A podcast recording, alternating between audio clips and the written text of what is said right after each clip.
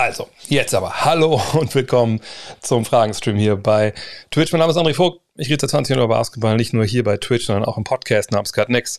Das seht ihr da oben ähm, im Fernsehen, also im Streamingdienst. Kommentiere ich auch Basketballspiele. Ich habe einen Podcast namens Hall of Game jetzt auch gestartet, mein Kollegen Len Werler und Ole Freaks. Da habt ihr heute vielleicht die neueste Folge von Magic Johnson entweder schon gehört oder verpasst oder ihr habt sie äh, in der Queue. Ähm, das Ganze gesponsert von Manscaped hier ihr wisst, was sie machen. Ähm, besten Rasierer, die ich so kenne, die das heute geschafft haben und das. Uh, und das, aber da gucken wir jetzt nicht hin. In diesem Sinne, ähm, wenn ihr da kurz einkaufen wollt, Kollegen checken zwischen gleich in den Chat rein, ne? Next 2 und 0, also Next 2.0, kriegt ihr bei manscape.com auch äh, fett 20% Rabatt, Free Shipping, könnt alles zurückgehen nach 30 Tagen. Whatever. Kommen wir zu, noch zu dem Prozedere hier. Wie gesagt, ich stelle eure Fragen, ich beantworte alle nacheinander weg. Ähm, wenn ich eure Frage übersehen habe, noch mal, einmal nochmal stellen ruhig, aber in der Regel kriege ich alles mit. Ähm, drei, vier, fünf Mal stellen müsst ihr es im Endeffekt nicht. Ähm, ja, und wenn ihr denkt, Halter, hier auf Twitch, richtig gut, ähm, da würde ich ganz gerne äh, mal followen. Klar, könnt ihr gerne machen, machen schon über 5400 Leute. Wenn ihr sagt, ich würde gerne zu den ganz, ganz wenigen Exklusiven gehören, die hier Abos da lassen, glaube ich momentan 130, könnte ich auch gerne tun. Nur ich bedanke mich ja während des Streams nicht immer, weil das dann noch als Podcast hochgeladen wird und dann, dann beschweren sich die Leute da. Und ich will irgendwie alle, alle glücklich machen. Fangen wir an mit der ersten Frage. Und das ist direkt ein Hammer. Ein ziemlich großer Hammer auch, weil das ist weiter oben, aber gehen wir hier unten runter. Also, was sagst du zu den neuesten Aussagen von James Harden, dass er offen für einen Teamwechsel ist? Was will Harden diese Aussage zu diesem Zeitpunkt bezwecken? Denkst du, er ist unzufrieden bei den Nets? Er wird ja mit den Sechsen, mit den Seven Sixers wahrscheinlich in Verbindung gebracht. Denkst du, es könnte zu einem Trade kommen oder zu einem Sign-a-Trade im Sommer, da Harden noch nicht verlängert hat bei den Nets? Ja, das war wirklich ein bisschen überraschend. Ich glaube, Mark Stein, geschätzter Kollege, früher ja in Dallas gewesen, ähm, ähm, jetzt bei der, also bei Dallas Morning News, dann ESPN, jetzt äh, New York Times hat darüber geschrieben. Und das ist schon einigermaßen erstaunlich. Ähm, und genau wie der, der Ronny es hier in die Frage schon geschrieben hat. Die finanzielle Situation ist so. Ähm, James Harden kann äh, im kommenden Sommer Free Agent werden. Ich kann es auch mal zeigen. Das ist immer besser, als wenn ich einfach irgendwie irgendwas erzähle. Ähm, und äh, kann man das hier gut sehen? Ich scroll mal weiter rein. So, da seht ihr es wahrscheinlich. Also, ähm, ihr seht, da Harden hat eine Spieleroption für das äh, kommende Jahr. Sprich, er kann 47,4 Millionen Dollar bekommen für nächstes Jahr. Oder er kann sagen, nee, ich will Free Agent sein, ich will neu entscheiden, orientieren, whatever, ist er unrestricted, kann er machen, was er will. Er hat jetzt vergangenes Jahr äh, ja auch nur die angebotene Verlängerung abgelehnt, um sich halt da die Tür offen zu halten. Ihr seht auch, dass Kyrie Irving genau das gleiche bevorsteht, Paddy Mills auch. Äh, nur Kevin Durant, der hat schon verlängert, den seht ihr ja, der ist langfristig für ein guten, gutes Salär gebunden. Fragt sich aber, okay, Sixers, das ist natürlich so eine ähm, Station, die macht irgendwie Sinn, denn sein ehemaliger General Manager, dem man geglaubt hat, in Houston bei den Rockets den was geholt hat per Trade aus Oklahoma City. Das ist natürlich Daryl Morey und der ist jetzt bei den Sixers. Der wollte ihn vergangenes Jahr schon verpflichten, ähm, hat dann aber sich ein bisschen verpokert oder man, man wollte ihn auch nicht äh, von Houston aus zu ihm da abgeben. Und äh, der hätte ihn vielleicht ganz gerne im Team, weil er denkt, ja gut, neben Joel Embiid, einer wie James Harden, das passt ja perfekt. Der eine kann für den anderen so ein bisschen offensiv die Kohlen aus dem Feuern holen und auf der anderen Seite kann er das defensiv für den anderen fragt sich halt, ist das finanziell realistisch? Und äh, auch da können wir mal rüber gucken, nochmal hier äh, zu den Sixers. Ich suche es gerade mal raus. Da sind wir. Ähm, und auch wie schon in der Frage stand, ähm, das ist ein bisschen schwierig. Ähm, ihr seht da oben eine Total Cap Allocation, das bedeutet, wie viel Geld geben die jetzt das aus? Oder wie viel steht wie viel Geld geben sie laut Salary Cap Tabelle aus. Und wir dieses Jahr 141,7 Millionen, heißt immer weit über dem Cap, 112, 114 äh, sollten es die nächsten beiden Jahre sein. Äh, hier sind wir schon bei 150 Millionen, also nochmal teurer nächstes Jahr, bevor es jetzt runtergeht. Und wenn ihr euch jetzt hier anschaut, das Einzige, was man jetzt machen könnte, so von alleine, wäre zu sagen, okay, auf Danny Green deine 10 Millionen, ne, das ist nicht garantiert. Das schmelzen wir jetzt mal vom Cap ab. Ja, okay, aber 150 Millionen, die man eh ausgibt, bringt es halt nicht viel. Und ihr seht auch hier oben, die drei großen Kostenpunkte dem Harris als Topverdiener, Simmons, Embiid. Die beiden würde man gerne loswerden da oben, Harris und, und, und Simmons, das wisst ihr auch. Wird nicht leicht sein. vor dem Hintergrund, dass man jetzt eventuell für James Harden Platz machen würde, macht es ja auch Sinn, beide loszuwerden. Fakt ist, es ist nicht leicht. So. Und Fakt ist aber auch, wenn du mit den dreien auf den Büchern in den nächsten Sommer gehst oder mit einem Äquivalent im Fall von Ben Simmons jetzt sich vielleicht zwei Spieler, die beide ungefähr gleich viel verdienen, dann bist du so weit um Salary Caps. Entweder musst du dann einen Trade für James Harden machen, Sign a Trade. Das ist aber laut Ligastatuten nicht ganz so leicht, so hard capped etc. Da will ich euch gar nicht mitnehmen in diese Diskussion. Es ist jedenfalls nicht leicht. Und das äh, und Platz im Salary Cap freizuschaufeln für ihn, das ist auch nicht leicht. Und dafür muss halt hier was passieren. Also das heißt, du musst, wenn du nicht einen Sign Trade machst, äh, so unter das Cap gehen, dass du halt Platz hast für einen Maximalvertrag. Also für diese für sich 35, 40 Millionen dran nicht im Kopf, wie viel ähm, Harden da verdienen kann. Oder noch mehr wahrscheinlich sogar. Ähm, von daher, ja, da brauchst du ganz schöne Kaderumbauten und es muss auf jeden Fall, ich würde sagen, muss, muss beide treffen oder halt eine, einen von beiden wirklich weg, ohne Gegenleistung plus noch ein paar Spieler von hier. Und ähm, das finde ich unrealistisch, schwer. Und ähm, ich würde würd jetzt keinen Weg einfallen, wie das funktioniert. Aber wir haben auch schon andere Sachen gesehen. Aber kommen wir zurück zu Hahn. Warum sagt er das? Das ist eine gute Frage. Ähm, Mark Stein schreibt, dass es in der Liga wohl ein offenes Geheimnis ist, dass, da, dass es da eine Offenheit gibt von ihm gegenüber einem Wechsel, eines Wechsels. Und sich fragt aber, also was genau willst du denn eigentlich? Du spielst mit Kevin Durant, gut, jetzt verletzt, eigentlich mit Kyrie Irving, gut, ne, nicht immer dabei zusammen. Du hast eigentlich, glaube ich, einen ganz guten Coach schon in Steve Nash. Du bist in New York City. Der Besitzer liest euch irgendwie alle Wünsche von den Augen ab. Also warum genau, ich meine, du wolltest ja unbedingt dahin per Trade, warum jetzt wieder weg? Und da muss man echt sagen, da können wir ja nicht, können wir nicht vor den Kopf gucken oder nicht reingucken. Vor den Kopf gucken können wir natürlich. Ähm, also ne, ist er vielleicht wieder sein eigenes Team wieder haben. Äh, sagt er sich, oh, da hier in New York so zu leben, ne, das kann ich irgendwie dann doch nicht sagt er, äh, Kevin Durant, ich weiß auch nicht, was er auf Twitter die ganze Zeit da macht, da habe ich keine Lust mehr drauf. Äh, Kyrie Irving ist mal da, mal nicht da, irgendwie, das gefällt mir auch nicht so ganz. Keine Ahnung, woran es liegt. Das können wir, glaube ich, auch alles, auch alle nicht ähm, wahrscheinlich mehr im Spotlight stehen. Weiß ich auch nicht. Ich meine, das ist ja die Frage. Eigentlich würde man ja denken, wenn ich äh, jetzt in dem Alter bin, wo, wo, wo James Harden ist und ich habe schon so viel erlebt und ich bin so oft gescheitert in den Finals 2012, dann natürlich in Houston immer wieder an den Warriors gescheitert dass er vielleicht denkt, okay, jetzt gehe ich nach, nach Brooklyn, weil ich Meister werden will, weil ich verstehe, dass jetzt, wenn ich äh, das schaffen will, diesen, diesen großen Traum, wenn das denn sein großer Traum ist, die Meisterschaft, wenn ich den halt erreichen will, dann muss ich halt im Ende, am Ende des Tages äh, Opfer bringen und kann nicht so spielen, wie ähm, ich das in Houston konnte. Ne? Vielleicht will er auch wieder so spielen, vielleicht ist das das, was ihn, was ihn erfüllt und gar nicht so sehr jetzt die Meisterschaft oder er denkt, hey, ich war am nächsten dran, Meister zu werden, als ich so Basketball gespielt habe. Das wissen wir alles nicht. Fakt ist, helfen tut das der ganzen Situation in Brooklyn natürlich nicht. Und ähm, ich glaube nicht, dass da jetzt ein Riesenfass aufgemacht wird die nächsten Wochen, wenn ich ehrlich bin. Klar wird man ihn fragen, aber ich denke, dann wird er öffentlich zumindest sagen, ist, weiß ich nicht, alles Gerüchte, kann ich nichts zu sagen, habe ich nicht, habe ich nicht gesagt, keine Ahnung, was alles herkommt. Ja, genau. Also in Brooklyn denke ich auch, ist die beste Chance für ihn Meister zu werden. So ein Fit jetzt mit Embiid. Vor allem überlegt, was alles dafür dann quasi geändert werden muss noch um ihn herum. Das sind so viele Variablen. Ich bin gespannt. Also auf jeden Fall ist es, ich finde, es ist so ähnlich wie damals bei, bei Camelo Anthony mit der Sache, als er nach New York wollte. Ähm, oder also als er wollte, das eine und dann, als er noch den Vertrag unterschrieben hat danach. Und man wusste, ähm, zumindest als er dann Free Agent wurde, okay, ähm, wenn die Entscheidung pro nix trifft, ist das eine Entscheidung für die Franchise, für, ähm, äh, wie soll ich das sagen, ähm, für, für, den Lebensstil da, für alles, was drumherum ist, aber gegen die Chance, Meister zu werden. Und das ist auch okay, das ist eine Entscheidung, die kann jeder für sich selber treffen, gar, kein, gar keine Frage. Aber so ähnlich, glaube ich, sehe ich es jetzt bei Harden auch. Wenn er sich hier gegen Brooklyn entscheidet, nach dem, was die eigentlich da zusammengebaut haben, dann ist es wahrscheinlich eine Entscheidung gegen die Meisterschaft, weil ich mir nicht vorstellen kann, dass er irgendwo anders da eine, besseren, eine bessere Chance hat. Aber wir haben auch schon gesehen, er ist dann auch nicht unbedingt scheu, wenn es darum geht, seine Interessen dann durchzusetzen. Wenn man auf die Bilanzen der Conferences schaut, muss man dann nicht mittlerweile sagen, dass die Eastern Conference enger und spannender ist als der Westen.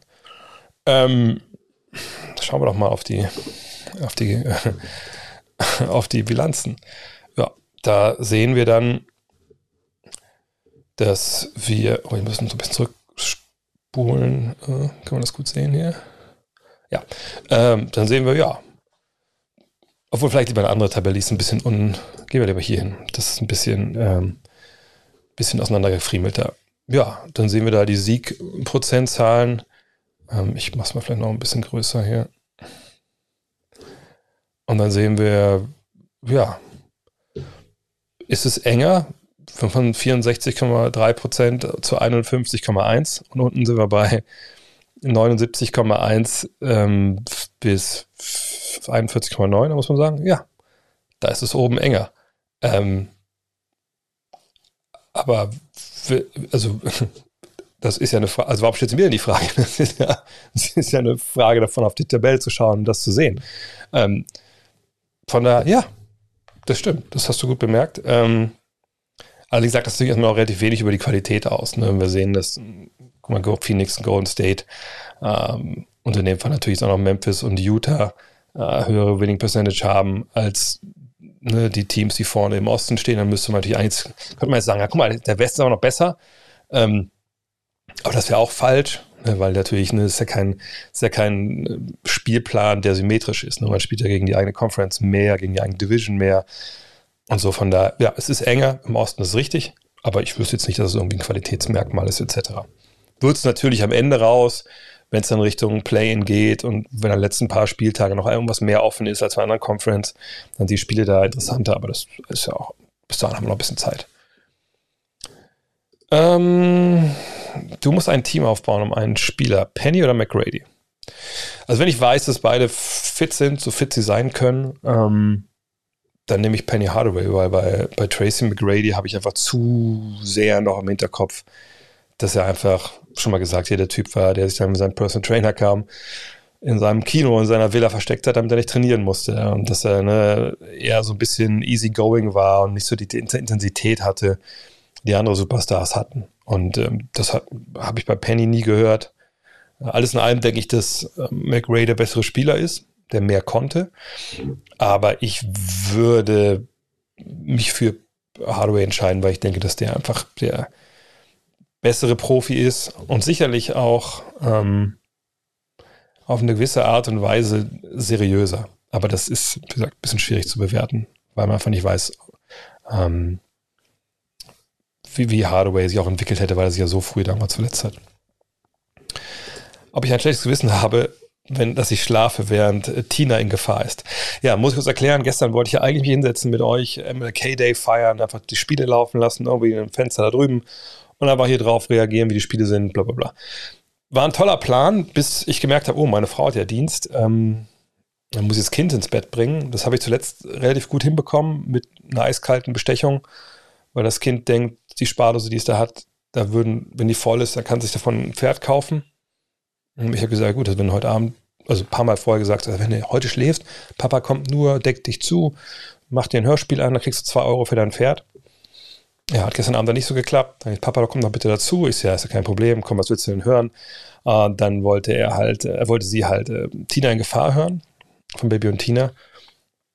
Ja, und hat mich nicht so ergriffen. Ähm, vielleicht hätte ich ein bisschen länger wach bleiben müssen. Jedenfalls hat es mich dann zersägt und ich bin erst aufgestanden, als dann fast schon äh, Bulls gegen Grizz Grizzlies lief. Und das habe ich dann auch noch geguckt und get live getweetet. Ja, aber ich habe kein schlechtes Gewissen. Baby und Tina zerstören mein Leben. Und äh, ich glaube, Bibi und Tina haben mir viel mehr angetan, als ich gestern Abend mit dem Einschlafen. Ähm, Next Step Spurs. Welche Spieler würde die junge Garde optimal ergänzen? Was würdest du dafür ein reinwerfen? Hm, natürlich bräuchten sie einen Superstar. Nur, wie will man den bekommen? Also nächstes Jahr Richtung Free Agency, da ist, sind eigentlich so, wenn jetzt, ihr habt es bei Harden gesehen, also wenn die ähm, verlängern. Die Jungs, die jetzt noch ein Jahr äh, Vertrag halten, ne, mit ihrer Option oder die Option ziehen, sind die nicht auf dem Markt. So richtig unrestricted, komplett gibt es ganz, ganz wenige und dann auch nicht Leute, die auf absolutem Top-Niveau sind. Von daher bei den Spurs wird es ja quasi nur über Trade gehen. Ähm, aber ein Trade, ich kann aber nebenbei mal die Trade Machine aufrufen. Äh, ich, ich sehe da irgendwie nichts. Die, die, das ist ja auch eigentlich nicht der Weg, wie den die den die Spurs so gehen. Also den Trade, den sie gemacht haben letzten Jahre, klar, das ist dann der für ähm, ja, von Kawhi Leonard gewesen. Aber ähm, naja, oh, jetzt habe ich falsch, falsches Team aufgerufen. Trailblazer ist natürlich nicht, sondern die Spurs. Sind sie denn da? Ähm, und seht hier, das, ne, also die Jungs, die viel Geld verdienen, äh, in dem Fall Murray und White. Young ist ja nächstes Jahr jetzt nicht mehr da, der, der, der Vertrag läuft aus. Ähm, das sind ja also gerade Murray, den willst du ja aufbauen und Derek White wahrscheinlich jetzt auch. Naja, und dann Doug McDermott, Pöltl, der natürlich gut spielt defensiv. Jemand wie Zach Collins, der einfach jetzt nochmal so, so ein Flyer ist auf einem Spiel, der früh gedraftet wurde oder nicht funktioniert weil er lange verletzt war. Ähm, das sind ja so Sachen, ganz ehrlich, das, das, also das, das bringt ja nicht so viel. Ne? Also, was willst du denn dafür holen? Von daher, ich, ich sehe jetzt da nicht die Chance, äh, irgendwie da jetzt. Klar, die haben uns Spiel, Spieler, ne? so ein Calvin Johnson, Devon Vassell, das, das sind gute Jungs, die will man sicherlich auch haben, wenn man woanders unterwegs ist. Aber die bringen ja nicht den Star. Und, und, und von daher, nee, ich, ich glaube einfach, dass sie weiter diesen Weg über den Neuaufbau gehen, Spielerentwicklung, hoffen, dass sie da halt dann ähm, einfach aus der Masse kommen und einfach Glück haben nochmal bei einer Draft, dass sie auch mal später jemanden finden, wie ein Kawhi Leonard, wie ein Tony Parker, wie ein Ginobili. Allerdings, wenn man diese ganzen Namen mal nennt und sagt, ja, die wurden ja alle spät gedraftet, okay, cool, aber wie gut wären denn diese Spurs gewesen, wenn sie nicht an Nummer 1 Tim Duncan damals gedraftet hätten? So, von daher, ähm, ich, ich, ich denke, sie machen einfach, äh, einfach weiter einen guten, soliden Job, aber ich sehe da eigentlich keine wilden Dinger, noch nicht die Chance, irgendwie sich einen Star zu ziehen. Es sei denn, kommenden Jahr haben sie ja äh, Platz im Salary Cap. Also kann man da jemand verpflichten, aber ich sehe auch nicht, dass irgendwer nach, nach San Antonio geht, wenn ich ehrlich bin. Ähm, meine Lieblingsfolge Bibi und Tina. Hörspielserie. Die Serie habe ich nie gesehen, will ich auch gar nicht. Ich habe so einen Film gesehen. Da habe ich mich dann gefreut, dass Olli Schulz dabei war als Bösewicht. Okay, ähm, aber da fand ich schon, also das war nochmal ein Schritt weiter in die Hölle. Noch ein Ring weiter unten, diese Serie. Ne? Bibi und Tina selber ist ja dann ist gerade am Anfang, glaube ich, aber diese Serie, ist, das ist schon bitter. Ähm, von daher vom Hörspiel,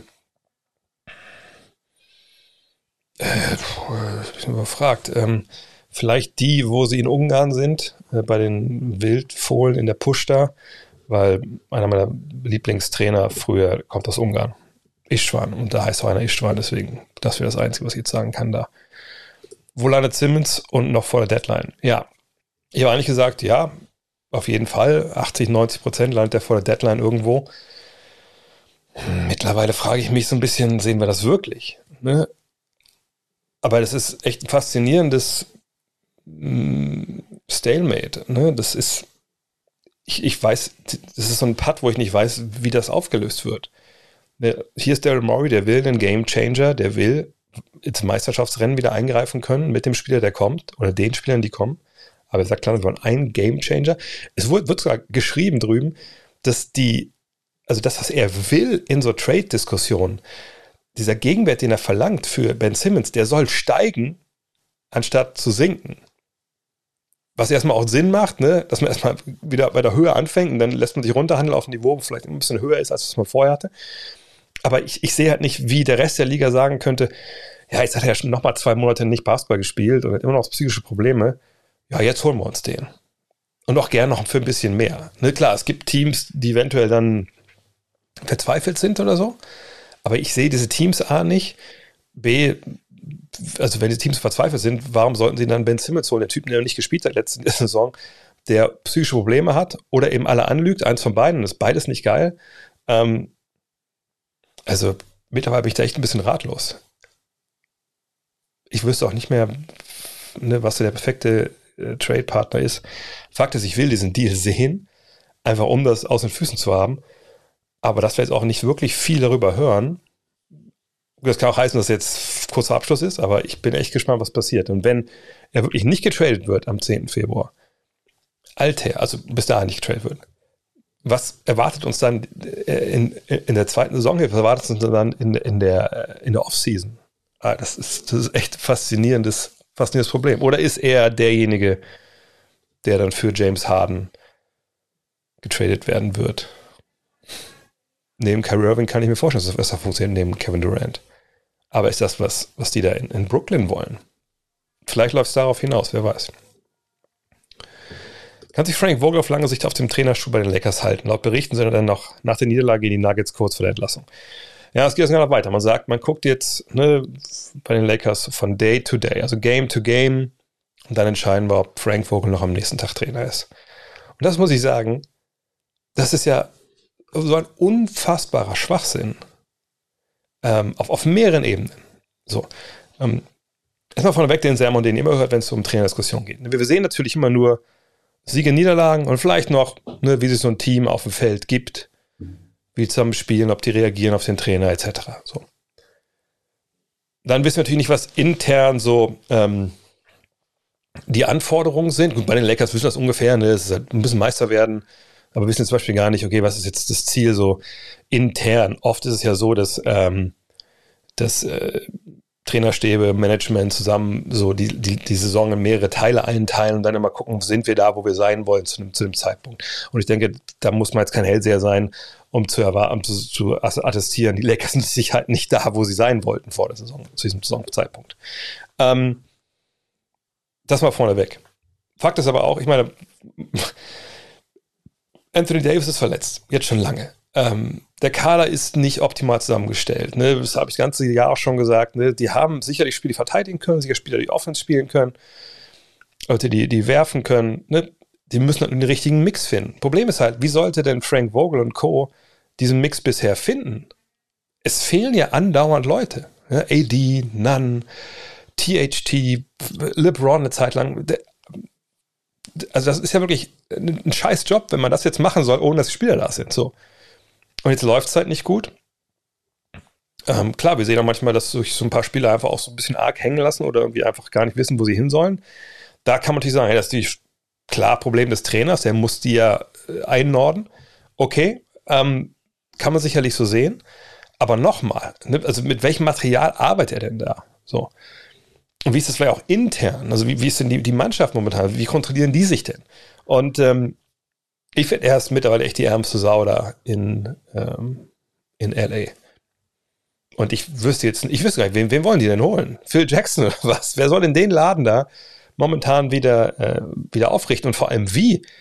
Soll es jetzt offensiv irgendwelche Zauberplays geben, defensiv? Ich meine, er ist ja einer der besten Defensivcoaches, die wir haben. Also ich sehe überhaupt gar nicht, was das bringen soll. Es sei wirklich, es sei wirklich denn, egal, es sei wirklich, sage ich schon wieder, es sei denn, es ist so, mach es so, ähm, dass da intern einfach solche Probleme sind, dass sich der Trainer, obwohl er ist ein Meistercoach, der einfach Sachen sagt, die auch richtig sind, die Mannschaft sagt, ey, what ifs, so, ne, scheiß drauf, ist doch egal, was du mir hier erzählst, so, ne.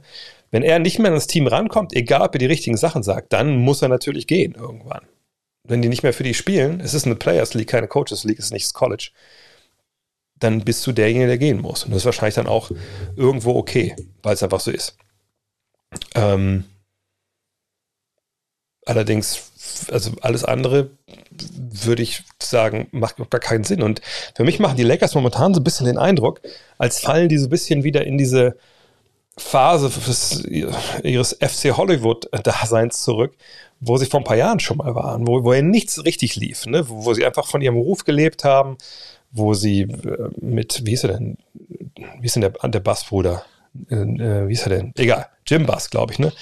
Als der da dran war, bevor seine Schwester übernommen hat, da war es ja Kraut und Rüben, da haben sie ja nicht mal mit den Top Free Agents irgendwelche äh, Gespräche führen können im Sommer, wie gesagt haben, Alter, mit euch möchte doch gar keine zusammenarbeiten. Das deutet ein bisschen in die Richtung. Ich hoffe, dass die da die Kurve kriegen. Ähm, aber das sieht einfach nicht gut aus, was sie da machen. Aber Frank Vogel ist für mich da einfach nicht schuld. Oh, Davis Bertans, ähm, scheiße, Joe Harris und Duncan Robinson haben den letzten Jahren aufgrund ihres guten Wurfs ähm, nach hochziehen und langfristig Verträge bekommen. Nur Harris hat jedoch seine Leistung gehalten. Ist es sinnvoll, so viel Geld, ca. 15% des Salary Caps für eindimensionale Sperrfach so langfristig zu binden? Mm, ja, also wenn Bertans, Harris und Robinson die Leistung weitergebracht hätten, die sie vorher gebracht haben, dann ist es durchaus sinnvoll, denn das sind Floor Spacer, im Falle von Robinson auch Leute, die dann auch so Handoffs äh, agiert haben. Ne? Das war eine Riesenwaffe. Äh, das war auch schnell schwer zu verteidigen. Ich suche mal kurz nebenbei die Statistiken raus, äh, gerade von, von Robinson. Ähm, und du brauchst diese Schützen. So, aber na, wir kommen bei solchen Diskussionen immer an den einen Punkt, ähm, wo man klar sagen muss, so eine Frage, wie sie hier gestellt ist, ist einfach falsch vom, vom, vom Stellen her. Denn die müsste eigentlich so gestellt werden. Ist es sinnvoll, solchen Spielen, die das können, dieses Geld zu bezahlen, auch wenn man keine andere Wahl hat, weil man eben kein Geld unterm Salary Cap frei hat, um Spieler zu verpflichten, die sowas können, auch für weniger Geld, vielleicht, also muss ich gleich für 10 Millionen oder so. Oder ne, muss man einfach sagen, okay, wir müssen diese Art Spieler immer wieder selber entwickeln, bis zu dem Punkt, wo sie teuer werden und dann schicken wir die weg. Was meine ich damit? Bleiben wir mal bei, äh, bei Duncan Robinson. Spielt vergangenes Jahr, also eine grandiose Saison, ne, macht das richtig, richtig gut. Ähm, und hat ja vorher auch schon gespielt, sind wir mal in den Finals. Äh, klar, der hat Probleme, aber ähm, so, da äh, kriegt jetzt das Geld. So, weil auch der andere ihm das Geld bezahlt hat. Es war nicht so, dass jetzt keiner mitgeboten hat. Aber die Heat in dem Moment, als sie ihm das Geld geben, liegen auf Salary Cap. Sprich, sie haben seine Bird-Rechte, deswegen können sie ihm das Geld bezahlen. Bezahlen sie das Geld Duncan Robinson nicht, haben sie nicht diese 15, 16, 17, 18 Millionen unterm Salary Cap frei und sagen, okay, dann hole ich mir mal anders, sondern sie haben dieses Geld einfach nicht. Das ist ja das, ähm, das ist, glaube ich, was missverstanden wird. Ne? Ich erkläre es nochmal. Das, das, das, das ist die Salary Cap Grenze. So, bis dahin darfst du ausgeben. So, wenn jetzt aber schon hier bist an dieser Grenze und jetzt einer von deinen Spielern wird Free Agent und der ist schon eine gewisse Zeit bei dir, ich vereinfache das jetzt mal, und du hast deine Bird-Rechte. Bird-Rechte heißt, es ist egal, ob du jetzt schon an der Salary Cap Grenze bist oder vielleicht 5 Millionen drunter, du kannst diesem Spieler ne, das Geld bezahlen, was du möchtest, ne, also bis zum Maximalbetrag. Und dann kannst du auch über das Salary Cap hinausgehen. Deswegen haben wir Teams, die 150 Millionen Dollar ausgeben, weil sie irgendwelchen Spielern Bird-Rechte genutzt haben, um halt die zu bezahlen. So. Aber was, was machst du denn dann? Ne? Also sag, was, was machst du dann? Du stehst vor der Wahl. Otto Porter, gutes Beispiel damals äh, auch gewesen bei, bei Washington. Ne? Du denkst, du bist nah dran, du denkst, das ist eine gute Mannschaft, du denkst, die Fans, und die Fans hängen dir im Rücken und sagen, Alter, jetzt müssen wir alle zusammenhalten, müssen gucken, was, was geht. Gibst du dann die 15 Millionen oder sagst du, nein, wir holen uns jetzt äh, fürs Minimum irgendjemanden oder wir holen uns für die Mid-Level-Exception jemanden für 5 Millionen. Äh, wir holen uns, wir draften jemanden, hoffen, dass das dann funktioniert. Was machst du? So.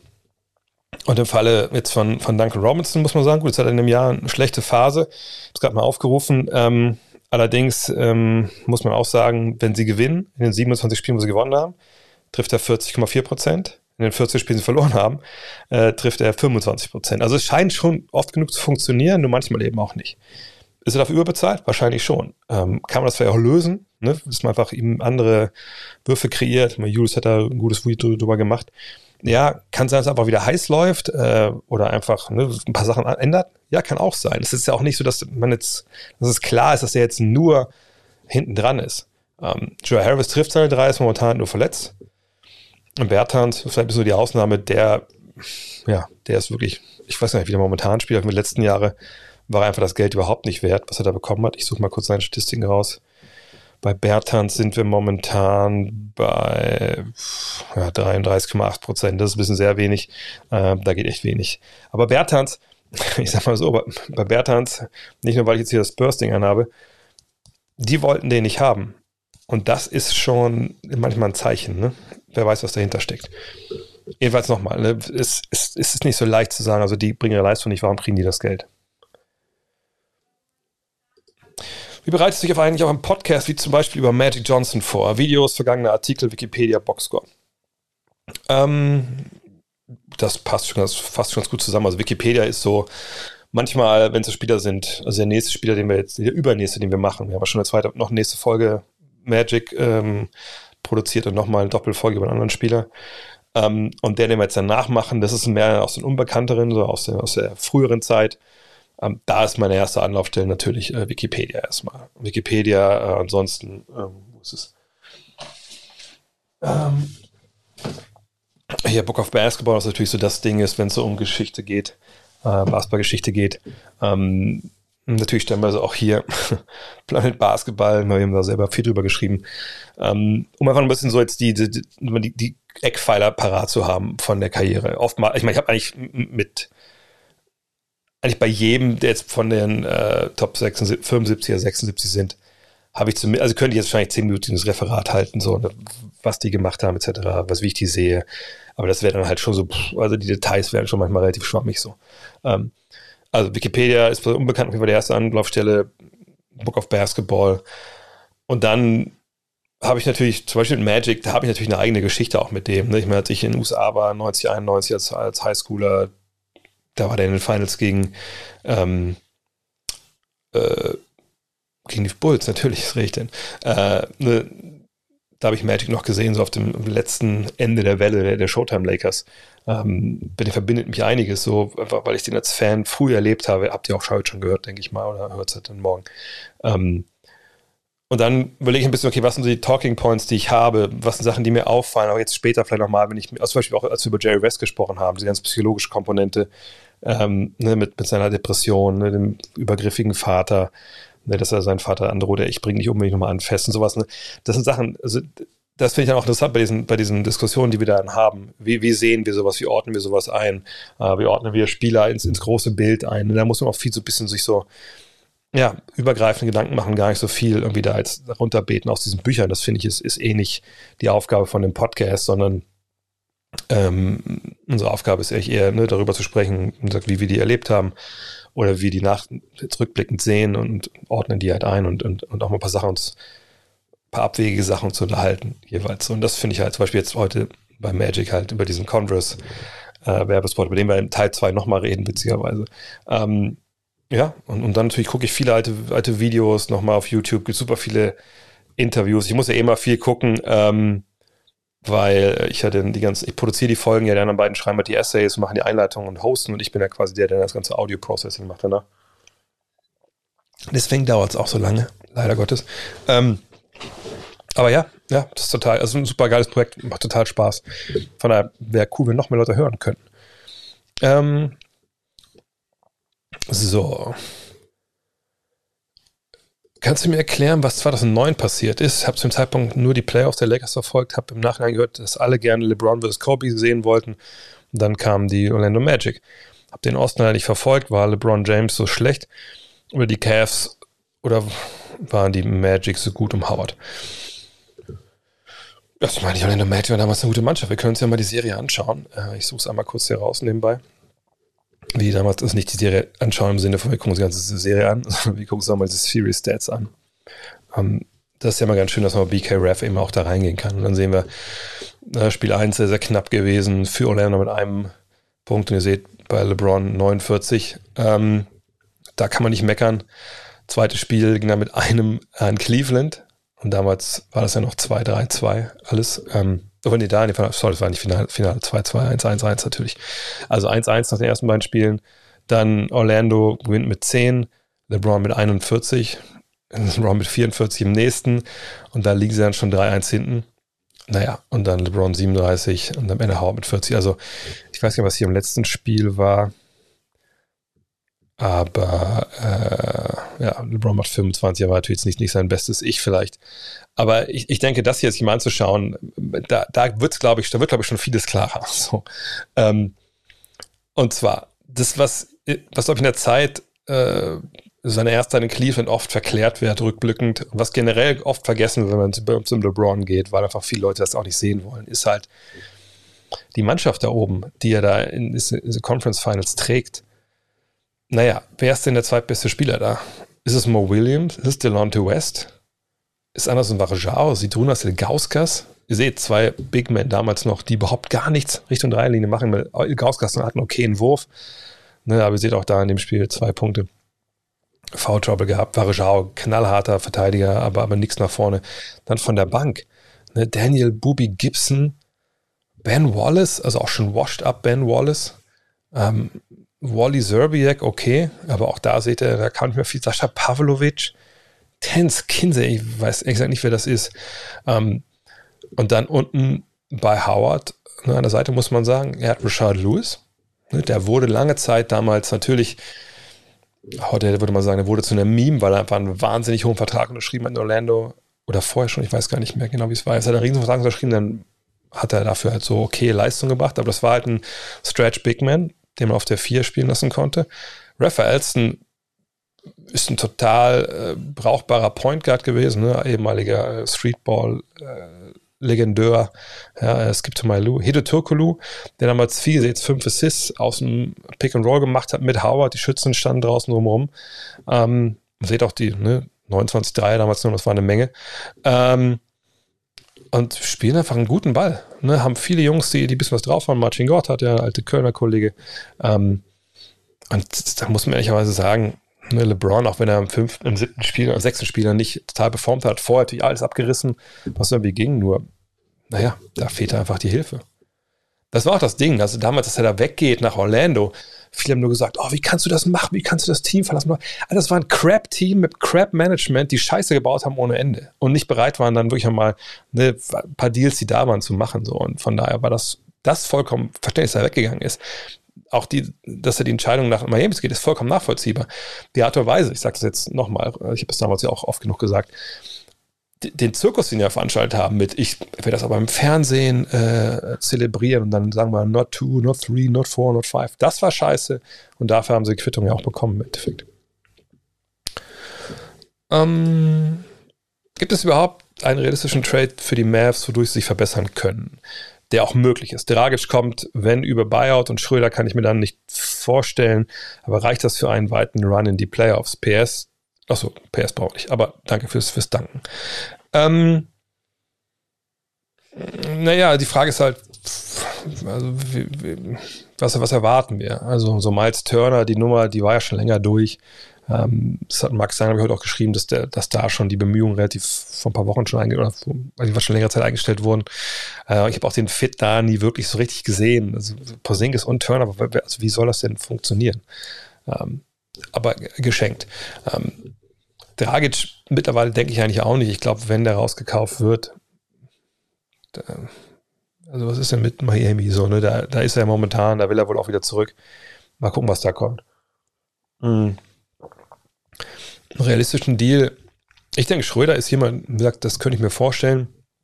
Attacke aus der zweiten Reihe, aus dem Pick and Roll, Shooter draußen rum. Ist ja ganz ähnlich, wie das Luca halt auch macht. Können beide zusammenspielen.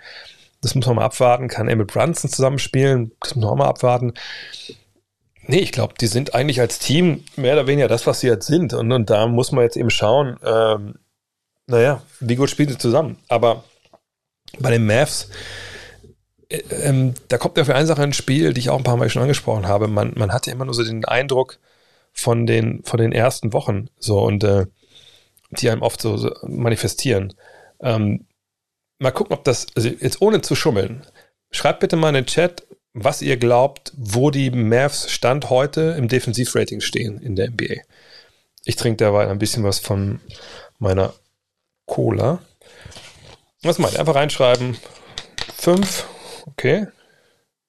3, 6, 11, 5, 8. Letzte zwei Wochen auf 2. Ich meine insgesamt aber. 12, 18. Ähm, nach dem Schluck verrate ich es. Wir sind Vierter. Defensiv. So, und ähm, das wird immer schlechter jetzt. Ne, wir sind Vierter, Vierter, Vierter, Vierter. Also heißt, das ist natürlich eine Geschichte und sie machen können wir hier mal gucken.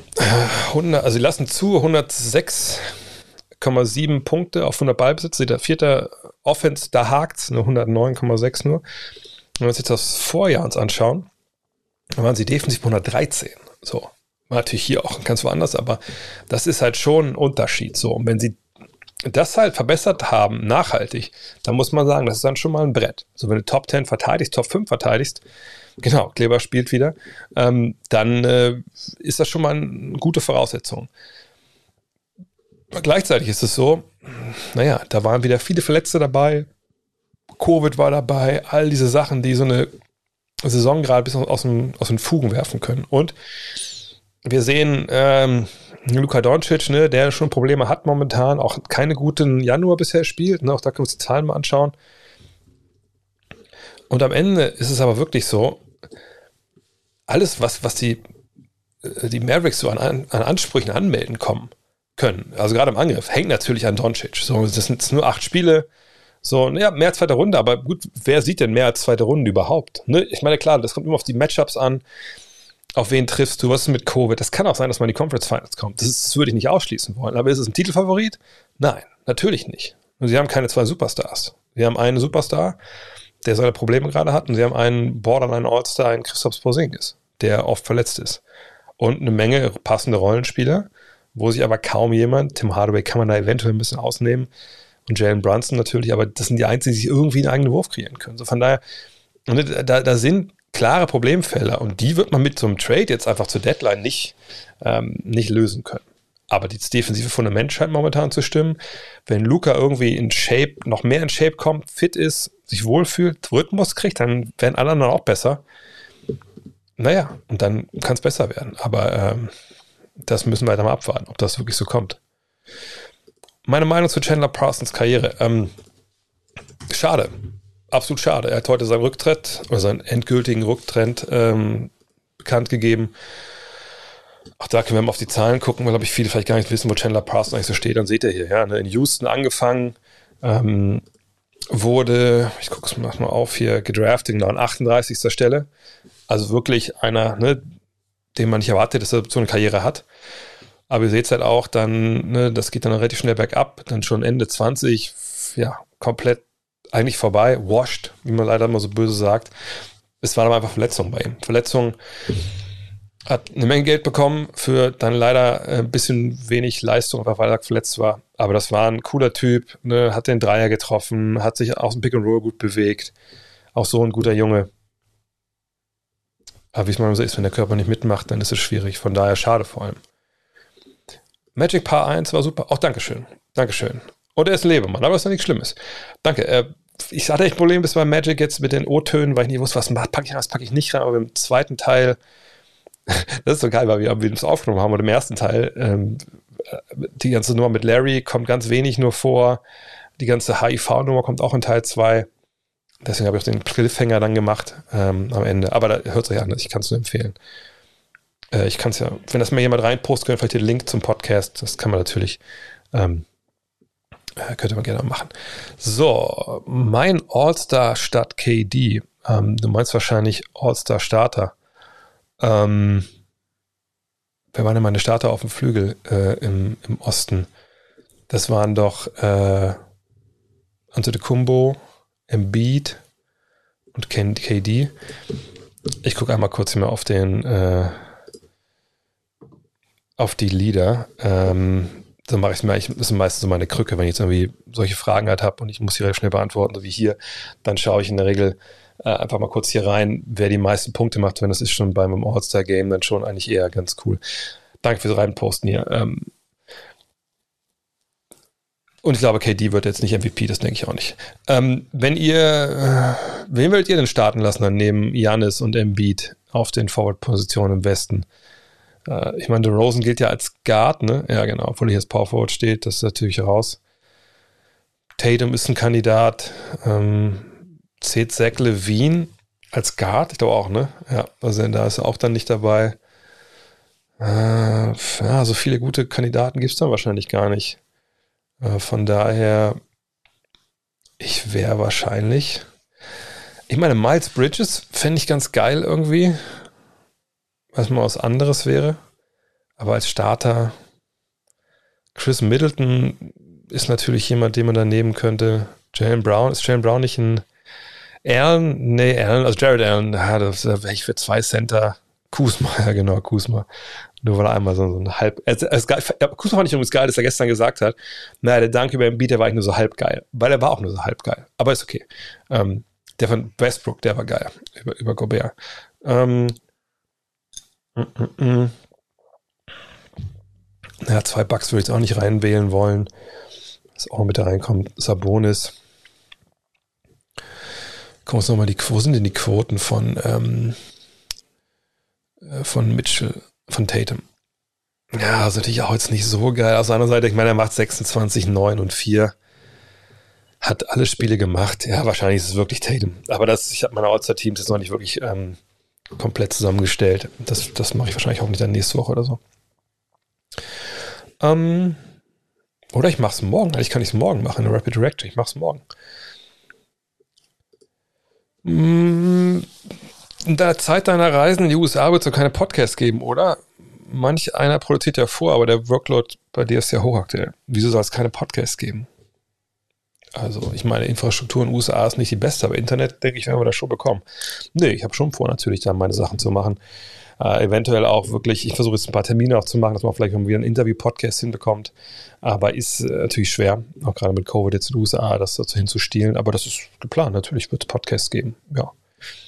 Warum denn auch nicht? Nur weil, weil ich da am Strand arbeiten könnte. Ich meine, es ist ja eh so. Ich meine, dann vergessen, ich feiere nicht in Urlaub äh, bei diesen Podcast-Reisen. Also ähm, ich meine, klar, mein Bruder kommt mit diesmal, der hat sich das auch gegönnt, ähm, mit dem ich auch einen Mietwagen, wir sicher auch rumfahren, aber ich muss schon mir jeden Tag meine, also mindestens fünf Stunden da zurechtlegen für Arbeit, für The Magazine, das muss ja bis Ende Februar fertig sein, für Podcasts, für, für klar, alle möglichen Mails etc., aber eben auch dann für Termine hoffentlich, die ich machen kann mit Leuten, die, die interviewen könnte. So, ne, das ist ja auch vollkommen klar. Kommt darauf an, was die NBA für einen so möglich macht, ne, aber ähm, das ist auf jeden Fall äh, wichtig. Stellst du die Saison von DeJounte Murray ein? Ist das vielleicht auch schon All-NBA-Niveau? Ähm, ist eine tolle Saison. Also es ist eine Entwicklung, die äh, einfach auch wirklich, ich will hat man nicht kommen sehen, aber die ist höchst erfreulich, auch gerade als Scorer, äh, wenn wir hier mal sehen. Die Entwicklung, die genommen hat, hier war jetzt diesen Kreuzbandriss. Und ähm, auf 36 Minuten gerechnet seht ihr hier, das geht stetig bergauf ne, vor allem gerade auch bei den Assists jetzt ähm, bergauf und das ist eine richtig gute Entwicklung. Der Dreier halbwegs stabil, ne, auch bei höherem Volumen jetzt. Hier war es natürlich schon mal besser. Ähm, Zweierbereich ist ja ungefähr das gleiche die ganze Zeit. Das ist richtig, richtig gut. Ähm, gleichzeitig würde ich sagen, All-NBA, klar, sagen wir 19, äh, 8 und 9 plus zwei Steals für die Liga an, das kann eventuell reichen. Aber er müsste ja einer der Guards sein, also ich denke, da wird irgendwer sich verletzen müssen für, ähm, auch weil sie jetzt nicht den riesen Teamerfolg haben. Aber ähm, wenn er mir sagt, er wird, kommt ins dritte, äh, dritte Team, würde ich jetzt nicht denken, ihr lebt in einem Universum des Doctor Strange durch irgendwelche äh, ja, total fahrlässigen Aktionen irgendwie hier reingeholt hat in unsere, unser Universum. Von daher, ja, warum nicht? Ähm, wo sind wir denn hier? Habe ich gerade hier irgendwie. Oh, jetzt bin ich ja verwirrt. Habe ich gerade die Fragen hier? Ach, da sind wir. Sorry. Ähm, wenn du dir die fünf, sechs schlechtesten Records der NBA anschaust, bei welchem Team bist du am zuversichtlichsten, dass sie das Ruder am absehbarer Zeit umreißen? Die Frage ist ein bisschen, was in absehbarer Zeit, ne? Ähm, wenn wir jetzt hier mal schauen, ähm, wen wir denn hier haben, dann sind wir das heißt, ich runterscrollen kann, das macht ein bisschen fertig hier. Äh, vielleicht muss ich doch lieber hier größer machen. So. Ähm, wenn wir jetzt schauen, haben wir hier? Wir haben Houston, was haben wir jetzt? 5, 6 schlechtesten, ne? Also bleiben wir mal. Also 1, 2, 3, 4, 5, 6. Und wir nehmen mal das Sacramento mit dazu. Ähm, gut, ich meine, das wäre jetzt am leichtesten zu sagen, gut, Indiana, die gehören da unten eigentlich nicht rein. Ähm, wenn wir drauf schauen, defensiv, das ist, also klar, ist gerade schlecht so, aber die sollten schon eigentlich nicht dahin gehören, wo sie momentan da stehen, sieht auch hier vom Net-Rating her. Das wäre jetzt die leichte Aufgabe, leichte Frage. Aber natürlich geht es eigentlich darum, um die Jungs hier unten. Also um die vier geht es eigentlich, sind wir ehrlich. Ne, die Teams wirklich drinstecken, die im Neuaufbau sind. Und das ist nicht leicht, weil die sind alle ungefähr, finde ich, so am gleichen, ähm, gleichen Punkt ihrer, ihrer Entwicklung. Ne? Die haben alle schon junge Spieler. Ähm, zum Beispiel Detroit natürlich, Detroit hat natürlich einen Spieler mit, mit Cunningham und sagt, okay, den, wollen wir aufbauen, das ist unser Superstar. Okay, cool. Ähm, OKC hat Shea Giltus Alexander, der ein bisschen älter ist natürlich. Houston hat Jalen Green, okay, ähm, weiß man nicht. Vielleicht haben sie eher Alperen Schengen, aber nee, so weit würde ich nicht gehen wollen. Orlando hat Franz Wagner, äh, Jalen Sachs, die haben sich ein paar Leute, die zurückkommen. Ähm, das ist schwer. OKC hat natürlich eine Menge Draft-Picks. Ähm, aber sagt nicht unbedingt die, die alle in der Lottery landen. Ähm, wenn es jetzt nur um die Spieler geht, die wir jetzt da haben und, und, und äh, die Entwicklung projiziert auf die nächsten Jahre. Ne? Also angenommen, die draften jetzt irgendwie ganz normal, alle ungefähr gleich, äh, kriegen wir alle keine Free Agents, sondern es geht eher darum, das, der Kader jetzt, wie entwickelt sich der? Dann wäre ich wahrscheinlich bei Oklahoma City, weil ich da eine Menge interessante Leute sehe. Ähm, und auch schon, ne, sagt mit Shea Gilles Alexander auch ne, jemanden, der, der Veteranenstütze ist, der auf hohem Niveau das Ganze macht. Aber das ist super schwer zu coachen, wenn wir nicht wissen, ne, was, wen draften die, wie geht's weiter und fertig sind die Kader alle noch nicht. Von daher, aber ich wär, würde ich da für Oklahoma City entscheiden. Hast du die womöglich einen Trade von Ben Simmons gesehen mit den Pistons? Deine Meinung dazu? Nee, habe ich nicht gesehen. Vielleicht kannst du ja mal kurz in den Chat schreiben, was da genau äh, passen soll. Ich kann ja mal nebenbei hier die Trade Machine aufmachen und mal schauen, was da überhaupt irgendwie realistisch machbar wäre. Denn ich glaube, so viel ist da gar nicht realistisch. Okay, ähm, gut, natürlich. Also Ben Simmons zu den Pistons für Jeremy Grant Jetzt gucke ich aber gerade gar nicht in den Chat. Ähm, hast du schon reingepostet? Ich habe, hab, falls, jetzt habe ich gerade nicht gesehen. Wenn du reingepostet hast, wer da alles dabei sein soll, äh, gerne nochmal machen. Ähm, ich streame immer dienstags eigentlich um 8. Heute war es halb neun, weil das Kind noch ins Bett musste und ich nicht so ein Desaster wie gestern erleben wollte, als ich meine Streaming-Pflichten äh, nicht nachkommen konnte. Ähm, also ich meine, klar, könnte man jetzt sagen, Jeremy Grant plus Kate Cunningham. Aber das macht ja keinen Sinn. Also man gibt ja nicht Kate Cunningham für, für Ben Simmons ab. Also warum sollte man das tun?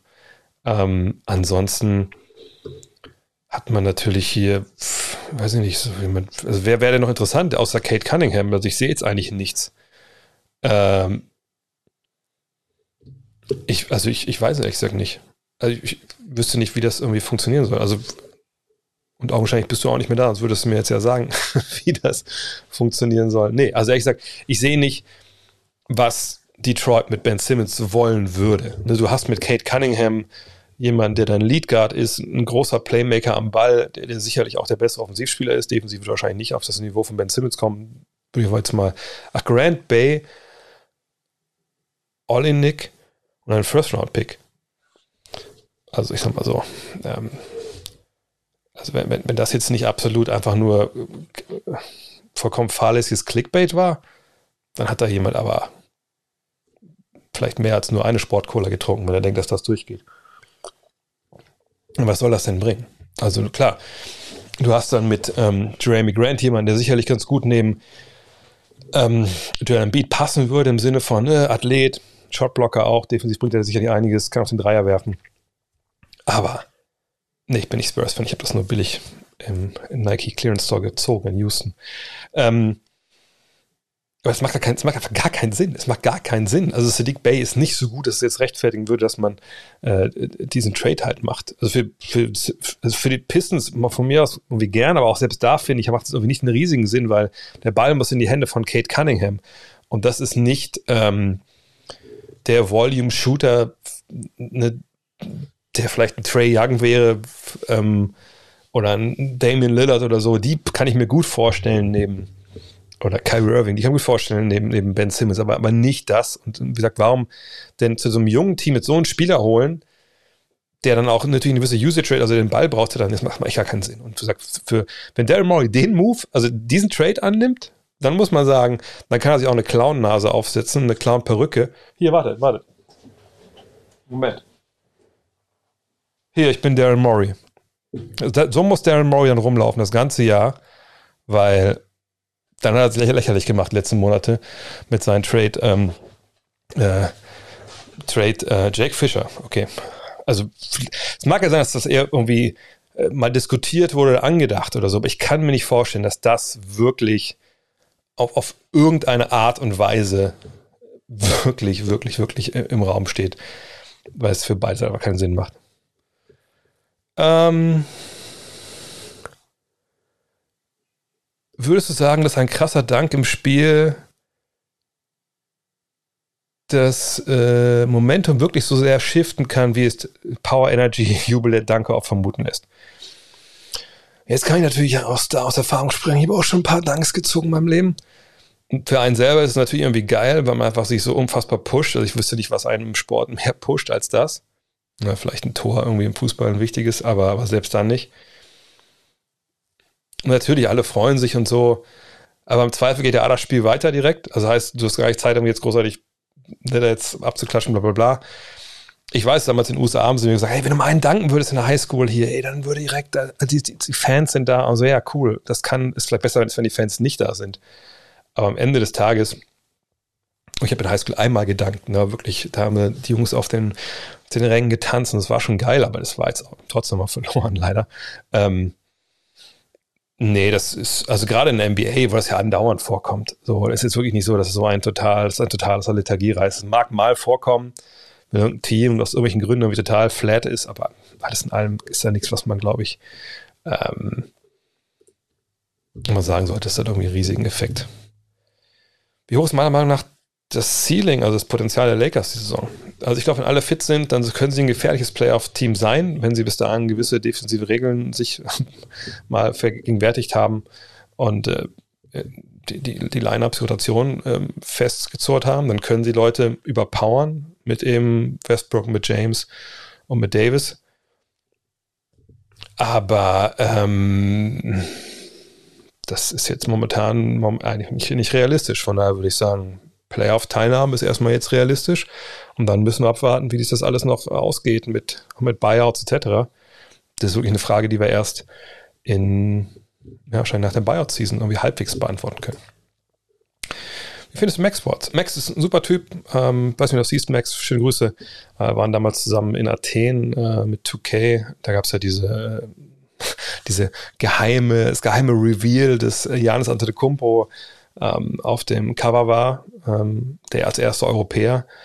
Und das haben sie damals in Athen announced. Und ich denkt, okay, also was dachtet ihr denn, warum die ganzen äh, IGN und wie sie alle hießen, da eingeflogen wurden nach Athen? Also die waren ja die vollkommen klar, dass, dass Janis da aufs Cover kommt. Das Cover war ja auch schon ein paar Monate vorher geleakt, aber ich hatte damals die Ehre äh, und konnte da halt, hab das gehostet, aber da mit Laurie 2K und mit, mit Janis auf der Bühne, das alles und so. Ich war so der MC da am Abend.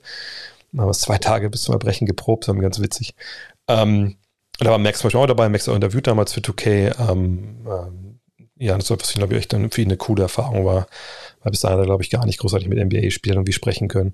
Ähm, und er macht Kanal, wie gesagt, ich finde alle Influencer, die, die der Sache helfen, also heißt Basketball ähm, pushen in Deutschland, finde ich, das alles ist gut.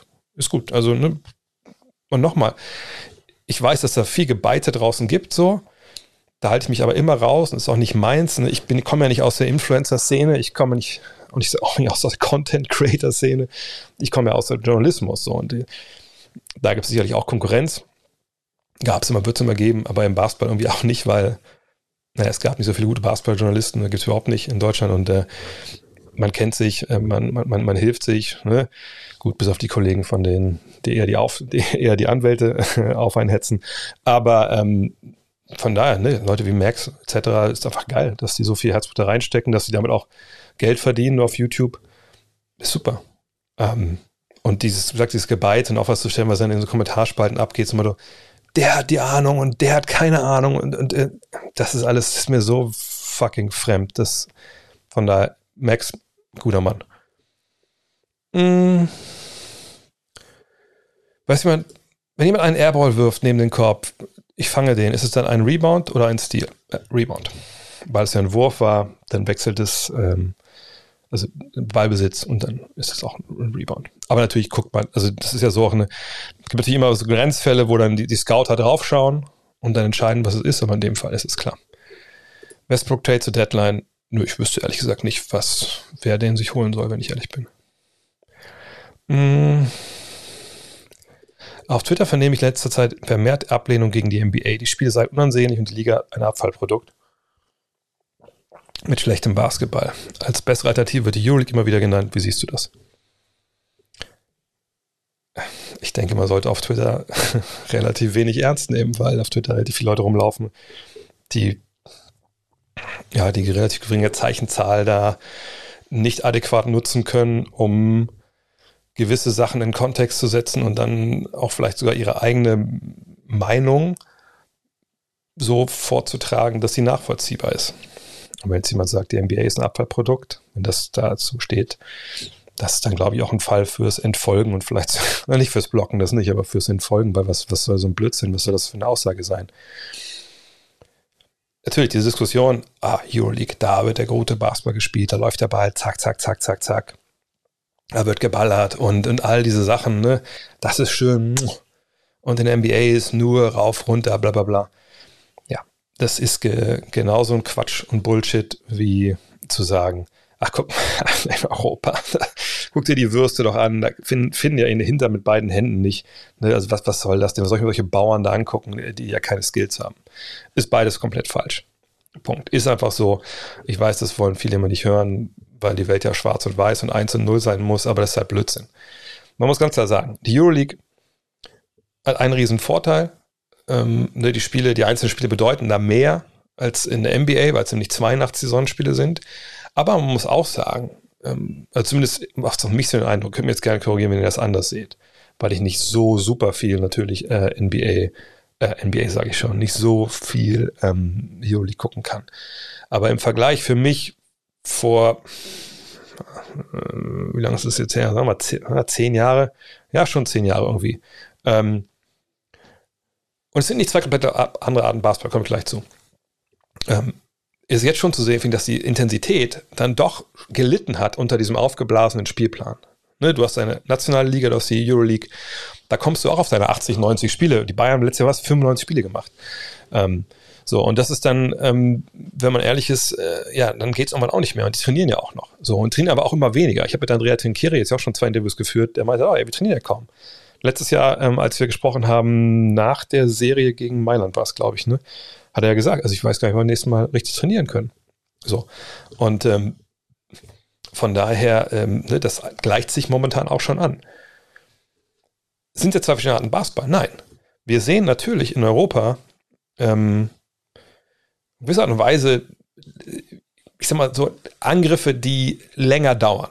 Ne, da sind mehr Pässe dabei, da wird ne, ein bisschen mehr gemacht, sag ich mal.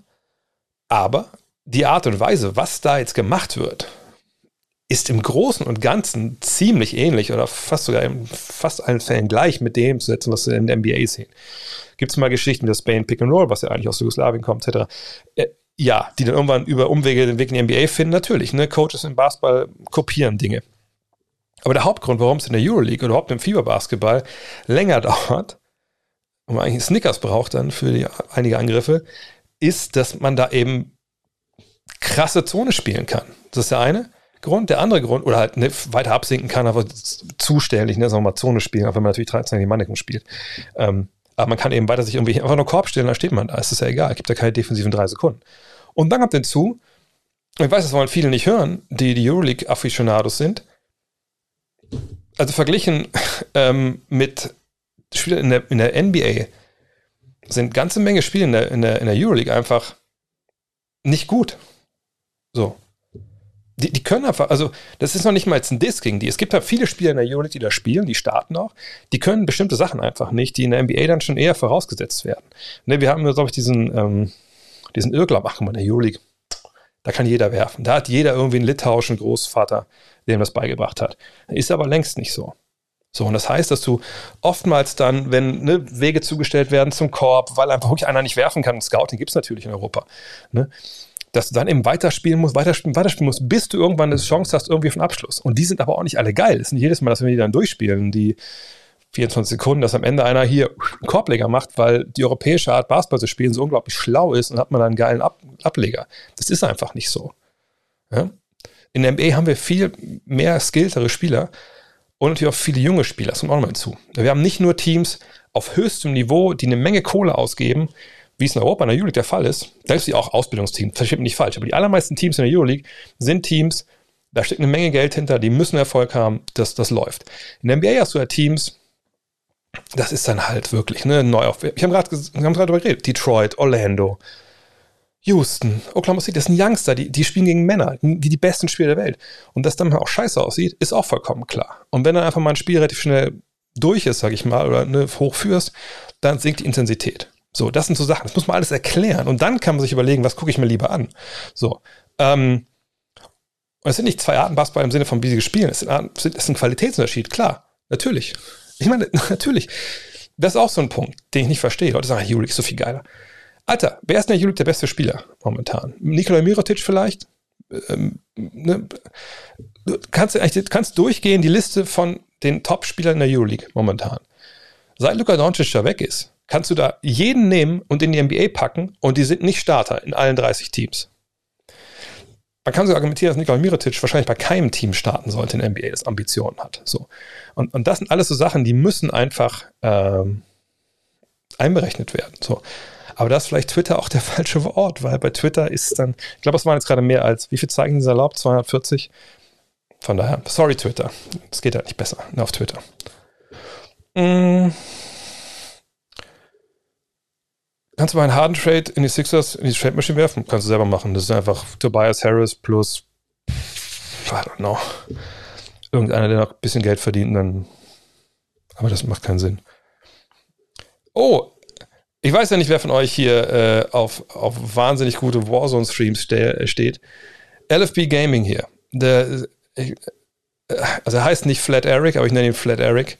Das ist ein Kumpel von einem Kumpel, dem ich im Squad spiele, hat ja einen Kanal und ist jetzt hier, um einfach mega Follows abzugreifen. Von daher täuscht ihn mal nicht. Schöne Grüße. Nächstes Mal es dir ein bisschen mehr Mühe. Du musst auch, weiß ich habe das letzte Mal, glaube ich, nicht genau erklärt, Flat Eric, aber du musst auch jemanden töten, wenn wir bei Warzone gewinnen wollen. Ne? Von daher, nächstes Mal machst du es besser. nächstes Mal echt. Melde dich, dann zocken wir. Und add mich endlich mal als, als Freund da. Ähm, Denkst du, die Lakers werden noch Taylor Tucker und Nunn und einen oder einen von beiden traden? Ja, ich denke, das ist so ziemlich der einzige Weg, äh, wo sie überhaupt irgendwas trade-mäßig machen können. Ähm, aber die Frage ist da natürlich auch vollkommen, also wer will die beiden denn jetzt wirklich haben und für was? Ich denke, sie werden sehr aktiv sein, sie werden alles probieren, sie werden sicherlich auch probieren, ähm, Westbrook zu traden, aber ich, ich sehe einfach realistisch da keinen wirklichen Deal, der sie dann nachhaltig besser macht. Äh, wie siehst du die Timberwolves dieses Jahr? Vor allem D'Lo ja in einer ungewohnten Rolle als Art Defensive Leader. Als Defensive Leader? Was die Kommunikation angeht. Bin aus irgendwelchen Gründen schon mal Partisant und freue mich auf die Entwicklung sehr. Ich habe leider nicht so viele Spiele jetzt gesehen, aber dass D'Angelo Russell da ein Defensive Leader ist, auch sei es nur in der Kommunikation, kann ich mir schwer vorstellen, muss ich mir mehr angucken. Aber das ist eine tolle Entwicklung. Chris Finch ist ein super Trainer. Ähm, ja. Ich hoffe, die schaffen es in die Playoffs, wenn ich ehrlich bin. Ich will die in den Playoffs sehen. Beste Linkshänder aller Zeiten und aktuell. Oh, ey, das ist, das ist eine Frage, die stellt euch mit dem falschen. Ähm, uh, I don't see color und ich sehe nicht rechts- oder linkshänderisch. Also, beste Linkshänder aller Zeiten, natürlich ist ein Trick, das könnt ihr hier ähm, in meiner Armbeuge hier sehen. Ist natürlich Chris Mullen für mich da. Aber ich wüsste jetzt gar nicht, wer momentan Linkshänder ist. Oh Gott, ist das peinlich. Tut mir leid, die Frage kann ich ehrlich gesagt nicht beantworten. Timo Boll ist der beste Linkshänder? Das kann natürlich auch sein. Der, der räumt immer noch ab, ne? Da hätte ich jetzt fast eine Geschichte erzählt, aber die habe ich auch nur. Da müsst ihr mich mal noch nach zwei, drei Cola erwischen. Hm. Dann kann ich euch äh, eine Links, also kann ich eine Timo Boll-Geschichte erzählen aus, aus Olympia, die mir mal gesteckt wurde. Aber das ist dann wirklich NBA meets Tischtennis After Dark. Heute nicht. Ähm, Glaube ich, äh, Trade Turner zum Beispiel gesagt, nein. Ähm, nein, nein, nein, nein, Ist auch schon, gesagt, schon länger vom Tisch laut Mark Stein. Westbrook hat seit Anfang Januar seine Turnover deutlich reduziert, aber auch seine Assists und Punkte pro Spiel sind gesungen. Liegt das daran, dass LeBron nun mehr übernimmt und haben die Lakers noch mehr am Spielsystem geändert? Äh, ja, so Spielsystem ist ein bisschen das Problem, gerade auch bei den, bei den, weil sie haben natürlich kleiner gespielt, äh, mit LeBron auf der 5, da macht es natürlich Sinn, dass er auch den Ball vielleicht ein bisschen mehr in der Hand hat. Allerdings habe ich mir jetzt auch relativ wenig komplette Spiele angetan, der Lakers. Da kann ich jetzt ehrlich gesagt auch nicht sagen, was da jetzt das Ding ist. Ich, was ich denke, ne, er hat ja so gesagt, ich spiele, wie ich spiele, die, die Turnover kriegst du bei mir dazu, das gehört einfach da rein. Das war natürlich dann so, so ein bisschen ne, so trotzig fast schon. Ähm, vielleicht hat er aber dann auch gemerkt, okay, das ist, vielleicht soll ich da echt mal was dran drehen, weil es ein bisschen sich jetzt ähm, beruhigt. Ähm, ja, von daher. Aber mehr weiß ich nicht, da muss ich nochmal genau hinschauen. Vielleicht kann ich meine Tochter von Rabe Socke überzeugen und so, dass er, hat er hör auf, ey, na, pass auf, ich sag ja jetzt. Da ist eine Spardose für ein Pferd. Sie hat sich jetzt, äh, letzte Woche kam jemand, der hat ihr eine, eine Fototapete mit einem riesigen Pferdekopf in, ins Zimmer geklebt. Ist alles, alles zu spät. Ist alles zu spät. schon mal einen Redraft gemacht. Ja, haben wir in der Five, glaube ich, haben wir, glaube ich, alle redraftet. Ähm, kann man irgendwann nochmal überlegen. Ähm, aber wieder habe ich das. Es ist noch zu präsent bei mir, als dass ich das schon wieder machen will. Ähm, du hast, du hast durch mich Basketball entdeckt. Oh wow, das ist das. Respekt, danke. Danke, danke für die Info. Das, das finde find ich krass, weil ich frage mich immer so auf Twitch, ne, also kriegt man irgendwelche Leute, die sich eh nicht dafür interessieren, aber das zeigt ja, hey, Mensch, das freut mich. Wie ich zum Basketball kam, ja, vielleicht aller Kürze, ähm, ich habe lange Fußball gespielt als Kind bis zur C-Jugend, nee, bis zur B-Jugend. Ähm, da hatte ich mir den Arm gebrochen, zweimal in einem Jahr, hier den linken. Und dann war, hatte ich dann Abstand, also hatte ich Zurückstand auf die Leute, die bei mir im Verein da gespielt haben, im Team, die waren alle irgendwie, also ich war auch kurz mal vor Auswahl, aber wirklich auch nur so mal, einmal gescoutet und dann so, nee, der, der lange da, das ist, ist auch nichts als auf der als Libero. Ähm, und dann habe ich dann wieder keinen Spaß mehr gehabt an Fußball, bin dann weg und dann ein Jahr gar nichts gemacht und bin fett geworden.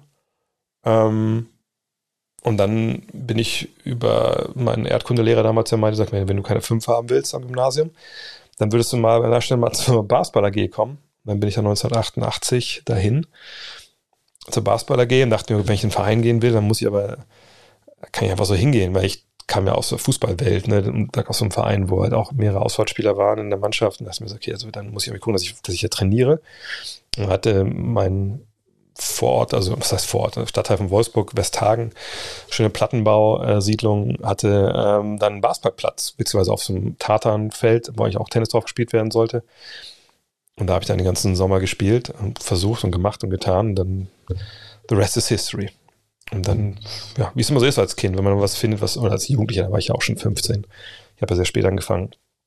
Wenn man Erfolg hat, wo man auch Bestätigung kriegt, dann steckt man da alles rein und das mache ich ja bis heute irgendwie. Mm. Mm, mm, mm. Ah, hier eine Menge Fürsprache für Frank Vogel. Ich hoffe, er liest das. Äh. Mm, mm, Was sage ich zur Top 10 heute Nacht? Oh, habe ich ehrlich gesagt nicht gesehen. Ähm, soll die beste der Saison sein, dann muss ich mir hier nochmal angucken, auf jeden Fall.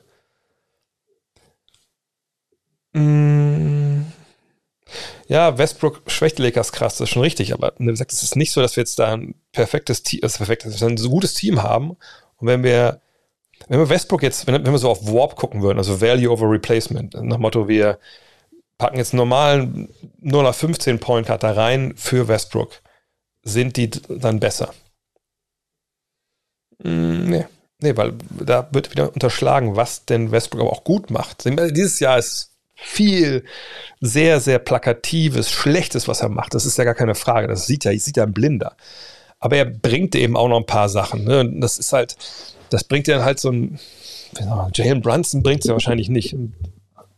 Würde der einen guten Job machen? Sicherlich irgendwie schon. Aber ich wüsste jetzt eigentlich, äh, ähm, dass das äh, jetzt unglaublich viel besser macht, wenn ich ehrlich bin. Heike, was du verpasst hast, es fällt mir, also ich weiß gar nicht, wann du dazukommen bist. Wahrscheinlich habe ich ja erst Fragen beantwortet, die, die ersten fünf Minuten hier. Von daher wahrscheinlich hast du noch nichts viel verpasst. Ähm Ach, ich habe was vergessen, dass wir heute ja Buckets machen wollten. Habt ihr Zeit jetzt für Buckets? Dann äh, schreibt es in die Kommentare, vielleicht ein paar Vorschläge. Ich habe einen Vorschlag schon im Kopf, äh, aber haut mal gerne rein, was ihr sehen würdet. Dann ähm, Yes, Sir, das ist gut. Hau raus. Ja, wen wir wollt ihr denn sehen? Sag doch mal. Ansonsten mache ich Evan Mobley, den habe ich eben schon mal, also schon mal eingegeben. Brunson, okay, ist auch spannend. Mhm. The Rosen, oh, The Rosen ist auch spannend. Heute würde ich sagen, mach mal zwei. Brunson, Booker. Der nächste Teil vom Hall of Game kam heute. Chris Mullin. Ne? Ich, ich kann keine äh, Legenden machen in dem Fall. Also Instat hat nur aktuelle Spieler, glaube ich, nächsten von so ein, zwei Jahren. Also rück, rückblickend. Embiid, okay. Was haben wir noch? Seth Curry, boah. Äh, vielleicht kurz bei den Hoop Heroes war ich damals leider nicht. Ähm, das ist ein bisschen schade, dass damals mir vorbeigegangen, wenn ich ehrlich bin. Ähm, oder hatte ich sogar Training, ich weiß gar nicht mehr. Chris Paul, McConnell. äh, ist McConnell ist auch verletzt. Was soll man denn den machen? Schröder. Schröder. Warum machen wir nicht mal Schröder? Lass doch mal Dennis Schröder machen. Das ist eine gute Idee. Ich gebe es mal hier oben ein. Dennis. Oh, können die in Ö hier? Ich weiß gar nicht. Wahrscheinlich nicht. Äh, Schröder. Da sind wir doch. So. Dann würde ich einfach mal sagen, mh, hm, wir gucken uns einfach mal alle Offensiv-Actions an im Spiel gegen die Pelicans. Das ist ja präsent. Habt ihr ja vielleicht gestern ja auch schon gesehen. Und dann hoffe ich mal, dass das Ganze jetzt nicht ähm, so hakt, wie das letztes Mal der Fall war. Okay, gucken wir uns mal das erste Play an. Ja, okay. Sicherlich nicht die beste Entscheidung. Ich mache mal kurz noch mal hier den, den Chat, mache ich den Chat aus. Ach, der kann ruhig da laufen. Ähm, ja, wir sehen das Play hier. Ja, spielen ein bisschen außen rum, versuchen so ein bisschen Vorteil zu kreieren. Und in dem Fall jetzt hier hat man schon eine Art Vorteil kreiert. Denn ihr seht das, ne? Brown und Tatum Pick and Roll gelaufen. Brown rollt hier rein. Valanciunas denkt, oh, da muss ich vielleicht hier helfen. Bei Graham, ist doch Graham, oder? Ähm, und ist bis weiter weg. Horford kann natürlich einen Dreier werfen. Aber ist auch nicht der Riesenvorteil, denn wenn Horford jetzt hier nicht, nicht wirft oder selber zieht und doch den Ball noch irgendwie reinspielt, aber ihr seht ja, der Verteidiger ist ja eigentlich auch da, dann ist es halt einfach nur Valanciunas raus, Graham raus und dann ist eigentlich alles gedeckt. Und so ist es halt hier auch. So, und jetzt hat Dennis in der Situation hier, wir haben elf Sekunden auf der Uhr, das ist ja mal wichtig, zwei Möglichkeiten. Wir sehen, dass Graham halt läuft relativ weit oben raus hier. Also ne, der, das linke Bein ist relativ weit oben. Sprich, hier reinzuziehen jetzt über die, über die Mitte ist schwer. Und das, er will ihn auch ganz klar zur Baseline bringen, glaube ich, Graham hier. Und Brown macht eine gute Sache. Er hat Hart hier auf dem Rücken. Sprich, wenn er jetzt wirklich hier Baseline zieht, Dennis, dann muss Graham hier rüberlaufen. Äh, Graham, sorry. Ähm, Ingram rüberlaufen und hilf, helfen. Und das würde Peyton Pritchard in der Ecke stehen lassen. Freistehen lassen. Aber Dennis geht direkt in seinen Wurf und ihr seht es hier. Ne? Also auch wenn er den relativ clean loskriegt, aber es sind noch 10 Sekunden auf der Uhr. Der Weg zum Korb ist freigestellt, frei geblockt. Und der Wurf ist dann daneben. Einfach weil er auch nicht wirklich frei ist. Von daher in dem Fall jetzt nicht die, die beste Entscheidung gewesen. Mm, nächster. Ja, das ist eigentlich Dennis, wie wir ihn kennen und wie wir ihn auch lieben. Muss halt nur finishen. Ne, hier Transition, Ball geht raus. Und das ist natürlich eine totale Einladung für die Attacke hier. Ne? Also ähm, er hat Valanciunas gegen sich. Hilfe ist Ingram. Brown Way unten in der Ecke. Mit seinem Speed, den er hat, muss er jedes Mal hier reingehen. Macht das auch. Nimmt er den Kontakt und dann, ich glaube, er springt ja sogar vom rechten Fuß ab. Warte mal. Ja. Schweres Finish. Schweres Finish, dann, wenn du von rechts abspringst, hast nicht die volle Extension und dann ist es nicht so leicht, den dann in dem Korb unterzubringen. Nächste Szene. Sehr eng. Oh, Al Horford. Pick and Roll, gut gesehen. Ne? Und das ist halt, ne? er sieht ja hier diese ganze Wand von Pelicans vor sich. Und das er nie, dass Al Horford das noch in sich hat. Ne? Diesen Closer da zu attackieren. Oh, lässt Valanciunas hier aber auch ein bisschen abkochen, muss man ehrlicherweise sagen. Weil äh, auch wenn er natürlich den Dreier trifft, so, so weit raus muss man ja auch nicht gehen. So, Willie Green. Oh, gut gesehen. Ist ja gar nicht Pritchard, das ist Williams, ne? Ähm, schauen wir noch mal den Drive. Ja, quasi Hornset. Sieht hier wieder, ne, komplett. Ach, das nächste Play schon. Komplett. Äh, vergiss das gerade den Ball. Okay, ja, da kann er nichts machen. Das war natürlich Pech in dem Fall. Vorher aber gut gelöst, da die, die Szene davor. Mhm.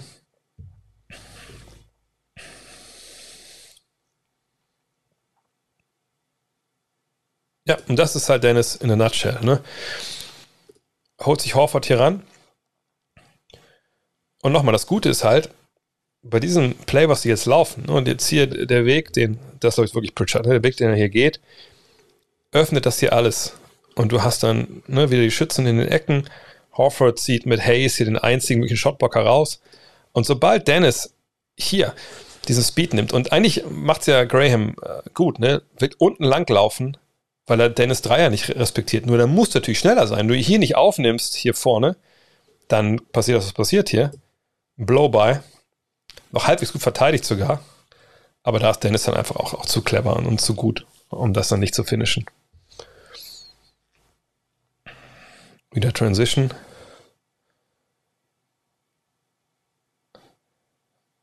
Ah, ja, war da noch einer dran? Eigentlich eine gute Geschichte. Nee, pusht erstmal, ne, sieht hier, okay.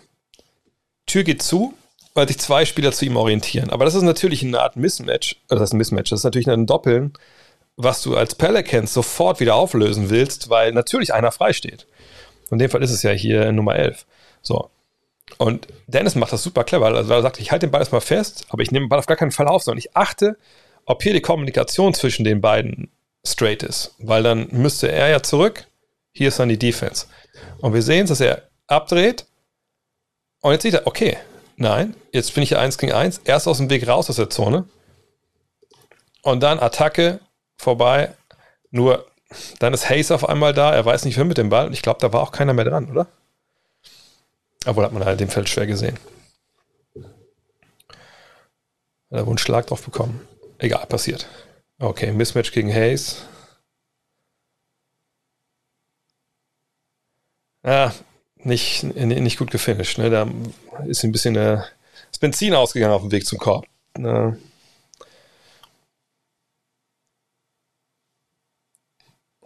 Ja, stark. Starkes Pick and Roll, Empty Side Pick and Roll, schwer zu verteidigen dann für, für Hayes. Weil, vielleicht müssen wir nochmal zurückgehen. Warum ist schwer zu verteidigen für Hayes? So, hier kommt der Screen. So. Und das ist jetzt halt, das ist glaube ich eine Frage. Ich glaube, wenn das in den Playoffs passiert wäre, dann wäre das jetzt gar nicht so, so, so wild gewesen in dem Fall. Aber ich muss ein bisschen höher. Oh, ich sehe den ganz gar nicht. So, so ist besser. Ähm, in die Mitte, Hayes muss hier irgendwie dicht machen, damit nicht der, der, der Blow-by kommt. Aber Hayes könnte ruhig ein bisschen weiter zurückgehen noch. Einfach um äh, ne, Horford da jetzt nicht den, den Raum zu geben und Dennis aus dem Dribbling hier werfen zu lassen. Ingram ist ja auch da, das, das würde ich halt wahrscheinlich bevorzugen als Trainer, aber es ist halt reguläre Saison. Du hast zwar ne, schon ein Konzept, wie du dann Pick and Roll von Horford und, und Schröder verteidigst, aber es ist halt natürlich längst nicht so drin in den Teams, ne, die dann gegen die Boss Static spielen, wie das in den Playoffs der Fall wäre. Und deswegen ja, dass Hayes da jetzt äh, ihn da so stoppt und es so die Tür aufmacht und die Hilfe auch so spät ist. Also Josh Hart ist ja viel zu spät dran. Also Josh Hart müsste eigentlich jetzt, also eigentlich müsste er sogar schon, wo, wo der Ball gepasst wird, also schon mal eine halbe Sekunde vorher, müsste er eigentlich schon hier No Charge, am besten natürlich hier unten am Block stellen, äh, um da wirklich das Ding zuzumachen. Wenn der Pass rauskam, muss Graham halt rauslaufen. Und so ist es natürlich viel zu leicht. Ja, aber die Pelicans Defense war ja immer schon ein Thema gefühlt.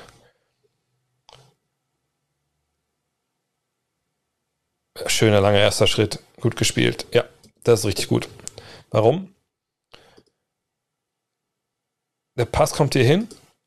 So, und achtet mal, Dennis, wie er diesen Closer attackiert. Zack. Ein langes Dribbling. Und das Gute ist einfach, er weiß auch hier jetzt, ne, es gibt nur zwei Möglichkeiten im Endeffekt. Entweder Jackson Hayes kommt rüber, was er macht, dann ist hier ein Dreischütze in der Ecke frei, oder Hayes bleibt hier one pass away und hilft da. Dann muss Ingram rüberkommen, dann geht der Ball darüber. Und das ist dann einfach schön gesehen von ihm. Ja, nicht mal den Arm auch genommen von Hayes. Hm. Kann man auch besser verteidigen.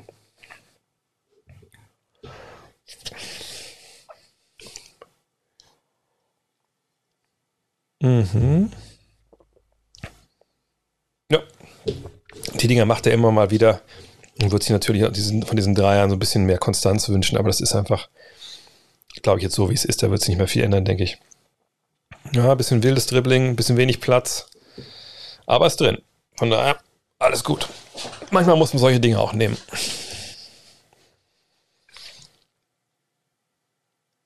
Oh, schönes Play hier. Ah, gute Bewegung. Können wir mal zurückspulen, einfach mal um das Play nochmal genau zu sehen. Ah, es geht ja hier um los, ne? Dieser Screen da runter von Brown für Dennis. Und warum?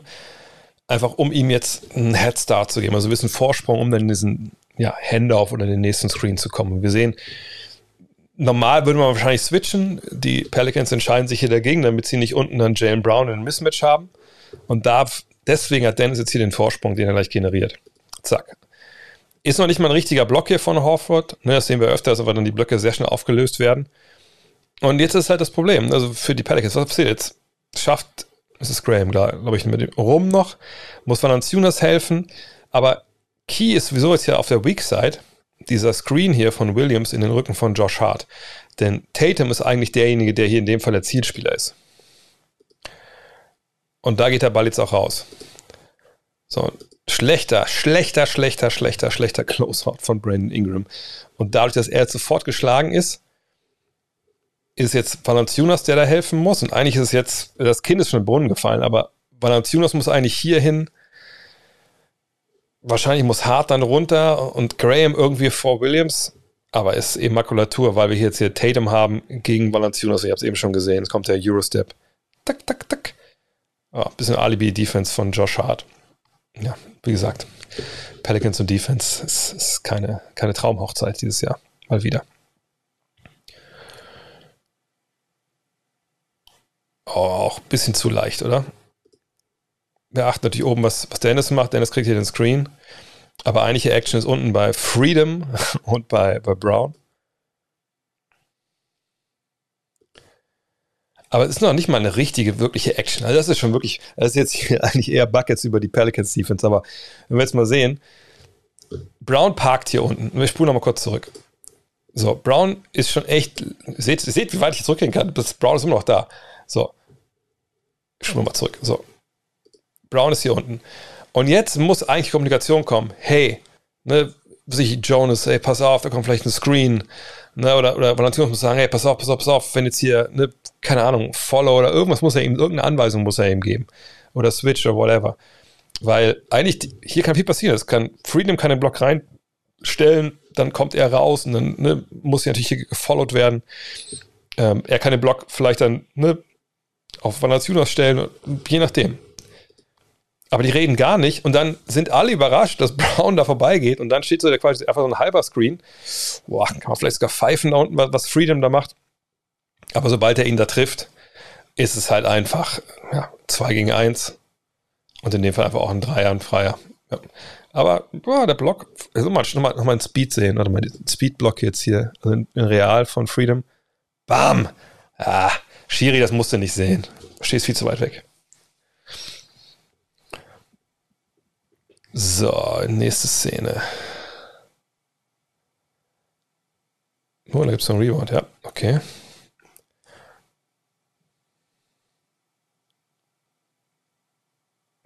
Ja, da konnte jetzt nicht viel machen. Transition. Oh, den Ball hätte auch früher passen können. Ja, das ist eine Sache, ich meine, es ist immer schwer, selbst eine Technik zu kritisieren, aber achte mal jetzt so, hier. Eine Dennis ich, kann ich hier nochmal, kann ich es langsamer stellen? Irgendwo kann ich es nochmal stellen, jetzt egal, ich weiß nicht mehr wo. Jetzt achtet mal, wo er, wo er, wo er abspringt und wo er landet. Ja, dieser Schritt immer mit dem rechten Bein nach vorne. Dein Körper dreht sich halt so ein bisschen dann ein und das ist dann halt immer so ein bisschen schwierig.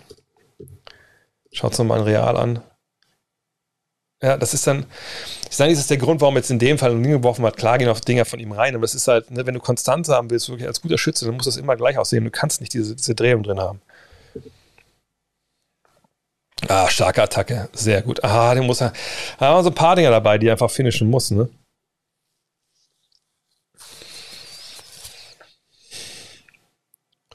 Er trailt jetzt hier mal. Ja, und dann ist er drin. Genauso wie eben, jetzt ist er halt drin. Normal würde ich sagen, nicht der beste Wurf, aber wenn er drin ist und auch in der Situation auch kein unwichtiger Wurf, perfekt. Auch 2 for 1 in dem Fall. Ja, das ist halt das Ding. Das ist halt, wenn Dennis wirklich, und deswegen sage ich, könnte ich mir gut vorstellen in, in, in, in Dallas oder in, bei den Clippers, hier ganz, ganz früher Block von Freedom, und jetzt ist auch bis die Frage, warum Valanciunas dann. Ich, manchmal ist es schwer, weil du einfach deinen, deinen Mann hier allein lassen willst. Ne? Und, aber also Valanciunas wird ihn hier einfach null stoppen. Null. Also eigentlich, wenn das gute Team-Defense wäre, würde man wahrscheinlich sagen, in so einer Situation, und es ist schwer, weil sowas, auf sowas bist du oft nicht vorbereitet. Aber das ist eine gute Defense, muss ja einfach auch Sachen erkennen und dann auch mal vielleicht so ein bisschen alleine lösen. Dann müsste eigentlich Valanciunas viel weiter hinten stehen, an der Dreierlinie vielleicht. Und hart würde hier reingehen um irgendwelche Schäden zu beheben. Denn Tatum ist an der Mittellinie. Und er wird auch nicht auf einmal hier hinten sein, sondern ne, Drop hier zurück dass du im Zweifel Schröder kontrollieren kannst. Und wenn er den Ball rauspasst zu Tatum, bist du immer noch vor Tatum. Aber hier machen sie es einfach komplett falsch. Und in dem Fall, hier, das ist ein Mismatch, das willst du einfach nicht haben. Im Zweifel sogar beide frei. Kanter und der. Kanter wird sogar noch festgehalten. Ja, und dann, ja, keine Chance. Richtig schlecht wieder verteidigt von, von den Pelicans. Dann gehen wir ins vierte Viertel.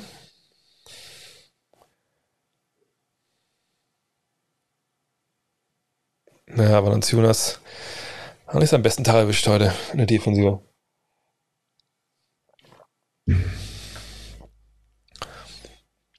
So. Uh. das, man muss auch Schlechtwürfe machen. Ich meine, ganz wenig Platz, aber das ist dann auch bei Dennis. Wenn sein Rhythmus kommt und an den Elbows, wenn er es fühlt, dann läuft es auch.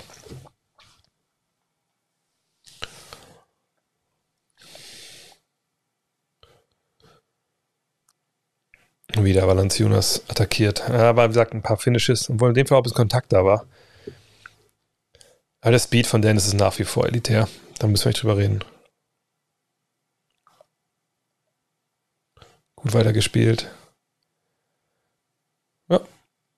Manchmal sind es auch so die kleinen Sachen, aber den Ball schnell weiter, wenn du auch siehst, ne, du hast jetzt nichts, aber weiter bewegen. Der Ball kommt auch gern wieder zurück dann. Hier seht ihr das Mismatch. Oh, wow. Aber zählt nicht, weil, was war? Fahr war vorher. Aber gute, gute Bewegung in dem Fall von Dennis. Äh, Diskussion hier. Okay, dann Freiwürfe brauchen wir nicht.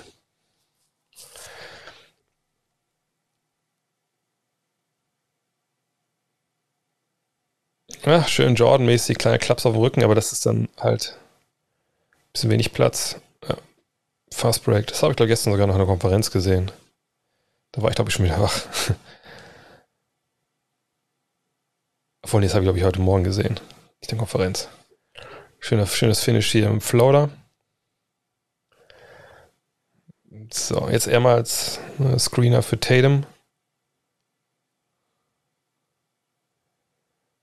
Ja, und wie gesagt, ne, das sind die Dinge, die muss er machen. Aus Catch and Shoot macht er die auch besser, auch in, der Vergangenheit.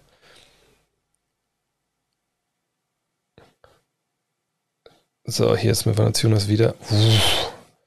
Ja, aber das meine ich mit Dennis. Wenn Dennis es spürt, dann, dann sind auch die Würfe, wo man so ein bisschen denkt, nein, nein, nein, ja, die Dinger sind auch dabei. Und jetzt läuft es jetzt hier Schale auf in den letzten Minuten. Oh, jetzt kann man auch solche Sachen nehmen. Aber ja, dann ist natürlich auch drin. In dem Fall. Ja. Okay, und das war's, glaube ich, ne? Von der Partie jetzt.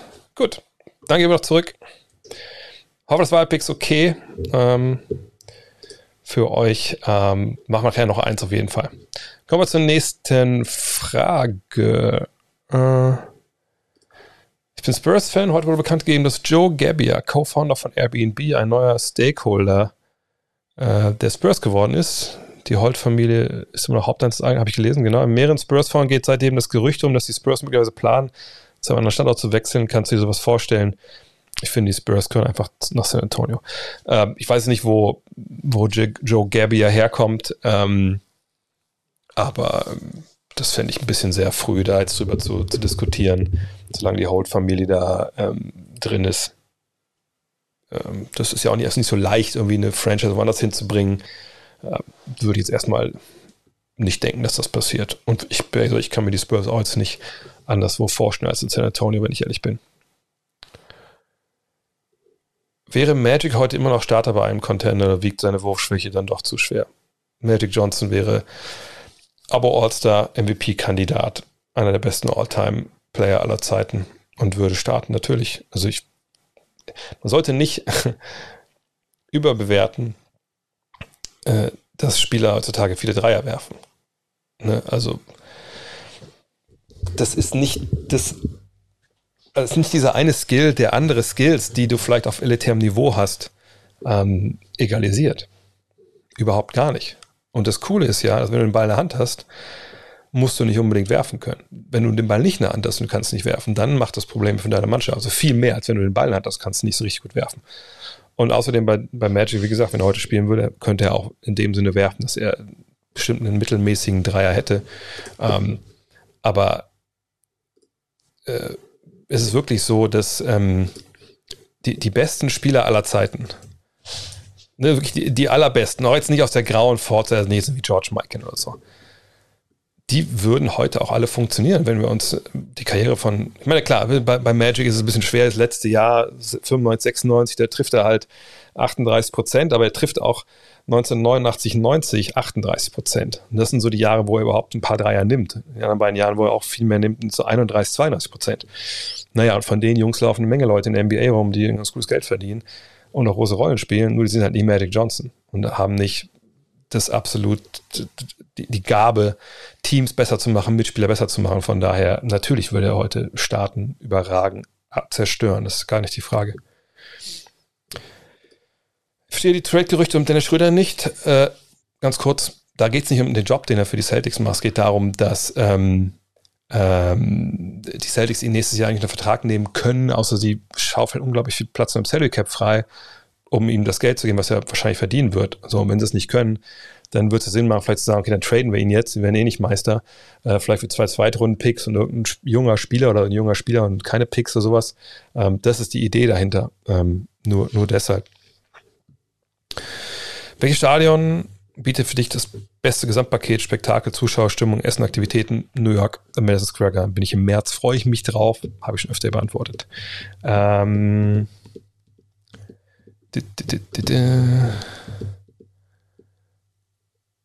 ich verfolge Basketball nicht so lange. Als ich gesehen habe, dass 2010, 2011 der Gross MVP wurde, habe ich mich etwas gewundert, haben seine Leistungen diesen MVP-Award gerechtfertigt oder eher ungerechtfertigt. Und der andere Kandidat war natürlich LeBron. Ähm, LeBron hat damals wehgetan, dass es diesen Fallout von der Decision gab. Da haben für meine Begriffe viele Wahlberechtigte gesagt, okay, pass auf, wenn du ähm, ne, so ähm, dahin gehst und ähm, eine dich so aufführst, dann kann ich für den nicht stimmen. Das sollte sicherlich nicht so sein. Deswegen wäre es vielleicht besser, wenn wir welche Roboter hätten, die da abstimmen.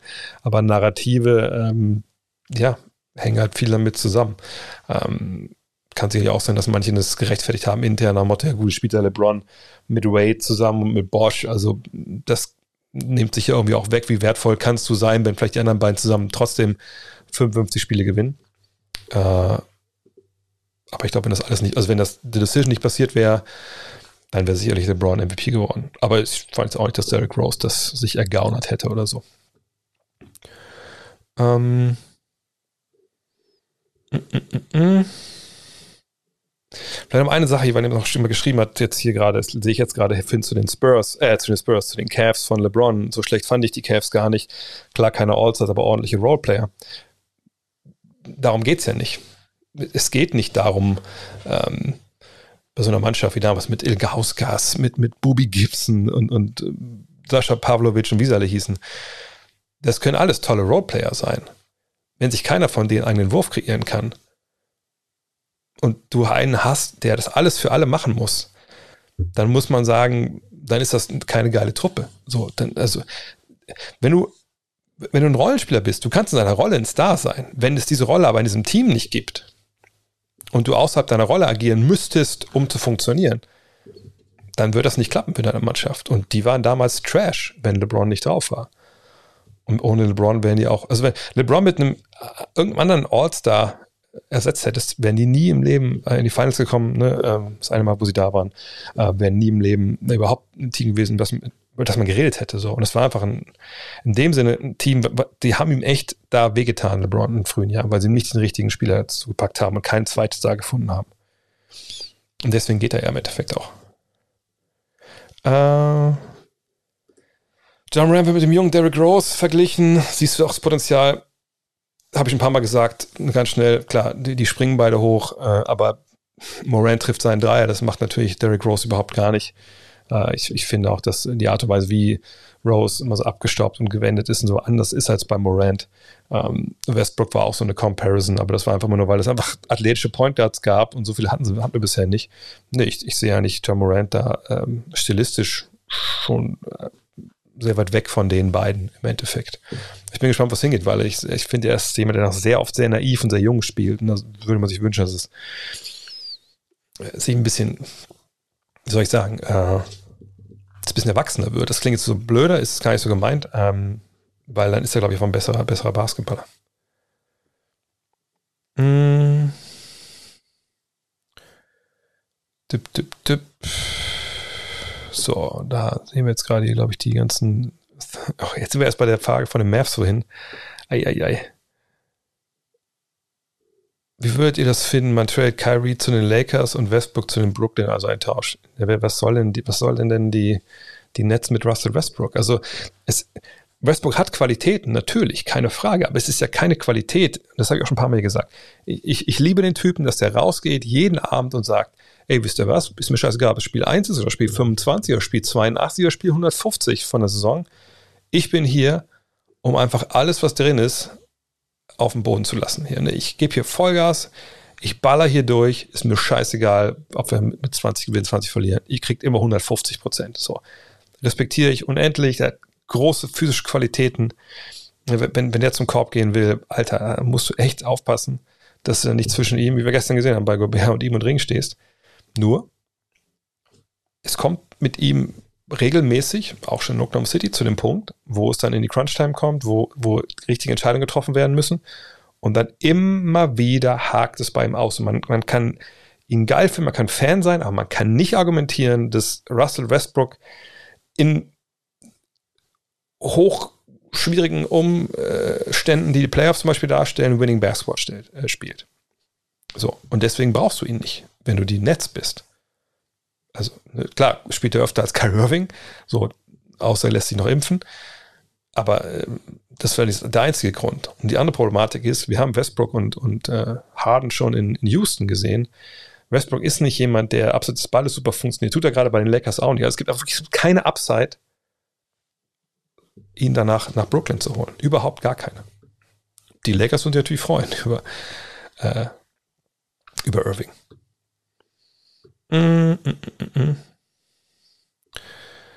Was haben wir denn hier noch? Äh, äh, äh, Warum bekommt Thais nicht mehr Spielzeit? Äh, ist ein kluger, physikalischer Spieler. Ja, denke ich auch, wird getradet werden. Das ist, also sie wollen den Youngster ihm die Zeit geben. Ähm, ich denke, er wird ein neues Team haben vor dem 10. Februar oder spätestens am 10. Februar. Und das Team kann sich dann freuen, weil er ein intelligenter, vielseitiger Spieler ist, der Team Defense verstanden hat. Irgendwann hast du, beziehungsweise ihr mal äh, ironische Bemerkungen über Jeff Teague gemacht. Versteht er durchaus seine Schwächen, aber zu seiner Prime war er doch schon recht gut, oder? Ja, zu seiner Prime, aber die Prime war ja nicht vergangenes Jahr in den Playoffs. Äh, da war er, und in den Finals vor allem, da war er ein klarer Risikofaktor. Ähm, wann immer er reinkam, waren die, die Bugs schlechter. Von daher, darum ging es. Es geht ja nicht, wenn man, das war ja unser, unser Five-Show oder zu den Finals, da ging es ja nicht darum, dass wir die Karriere von Jeff Teague eingeordnet haben, sondern die aktuellen Leistungen. Da muss man sagen, da war er einfach nicht gut. Da hat er seinem Team wehgetan und deswegen war jede Minute, die er gespielt hat, keine gute für, für Milwaukee. Was ist eigentlich Pokoschewski los? Ja, ähm, ist, glaube ich, einfach jemand, der ein bisschen seine Grenzen kommt, gerade auch bei diesen jungen Spielern, auch so ein besonderer Spielertyp wie er. Naja, da gibt es auch mal Rückschläge. Körperlich muss er natürlich auf ein anderes Level noch kommen. Und es ist so ein bisschen aus dem Punkt bei so jungen Spielern, die so viele Fähigkeiten haben. Also er kann unglaublich viele Sachen, die man ihm gar nicht zutrauen würde. Ne? Werfen, dribbeln, Pässe, Zauberdinger, whatever. Und dann kommt es an den Punkt, du kannst sie ausprobieren, natürlich früh in deiner Karriere sollst du auch das Ganze kultivieren, aber da kommt es an den Punkt, wo man so sagt, okay, aber jetzt, was kannst du wirklich richtig gut? Was ist deine Nische? Und manchmal fällt es Spielern da schwer zu reduzieren, ähm, um dann halt äh, ne, wirklich dann die eigene Rolle zu, zu definieren, die auch auszufüllen. Ich glaube, an dem Punkt ist er jetzt gerade. Ähm, aber man muss abwarten. Gibt es für Trainer eine Art Salary Cap? Nein, man kann so viel zahlen, wie du willst. Äh, äh, was haben wir noch? Ein realistischer Ben Simmons Trade. Ähm, wir können es gerne nochmal machen. Äh, also realistisch sehe ich ähm, zwei Sachen. Zum einen, wenn man jetzt sagen würde, okay, wirklich, man will irgendwie, also Atlanta will ihn unbedingt haben, da haben wir die 33 Millionen. Ähm, und dann, jetzt ist natürlich ähm, Gab es schon einen Trade natürlich von, von Cam Reddish. Jetzt muss man mal gucken, wen würde man jetzt abgeben wollen. Ganz, ganz schön. Ich finde John Collins auch jetzt nicht den besten Fit, vor allem wenn, wenn Tobias Harris noch da ist. Also ist es dann vielleicht eher sowas wie Bogdan Bogdanovic, ähm, Danilo Gallinari und DeAndre Hunter. Sowas. Das sind 46 Millionen, das ist ein bisschen viel. Dann sagen wir mal, wahrscheinlich ist es dann. Ja, oder man nimmt man Gallinari vielleicht zurück und sagt, ihr kriegt noch Delon Wright. Da, da läuft der Deal aus. Sowas könnte funktionieren, denke ich mal, wäre jetzt aber auch zu wenig wahrscheinlich für, ähm, für Philly. Man müsste auch hier natürlich äh, mal gucken. Also Hunter muss man da bald bezahlen. Ich glaube wirklich, ehrlich gesagt, also für mich immer noch der Trade, von dem ich denke, dass der äh, am sinnvollsten ist. Und was ist mit Darren Fox, will man den haben? Ich glaube ehrlich gesagt nicht. Also will ich wahrscheinlich bei die Yield darüber holen wollen. Und dann ich denke, also was muss dabei sein? Und dann vielleicht irgendwie als Salary Cap Füller.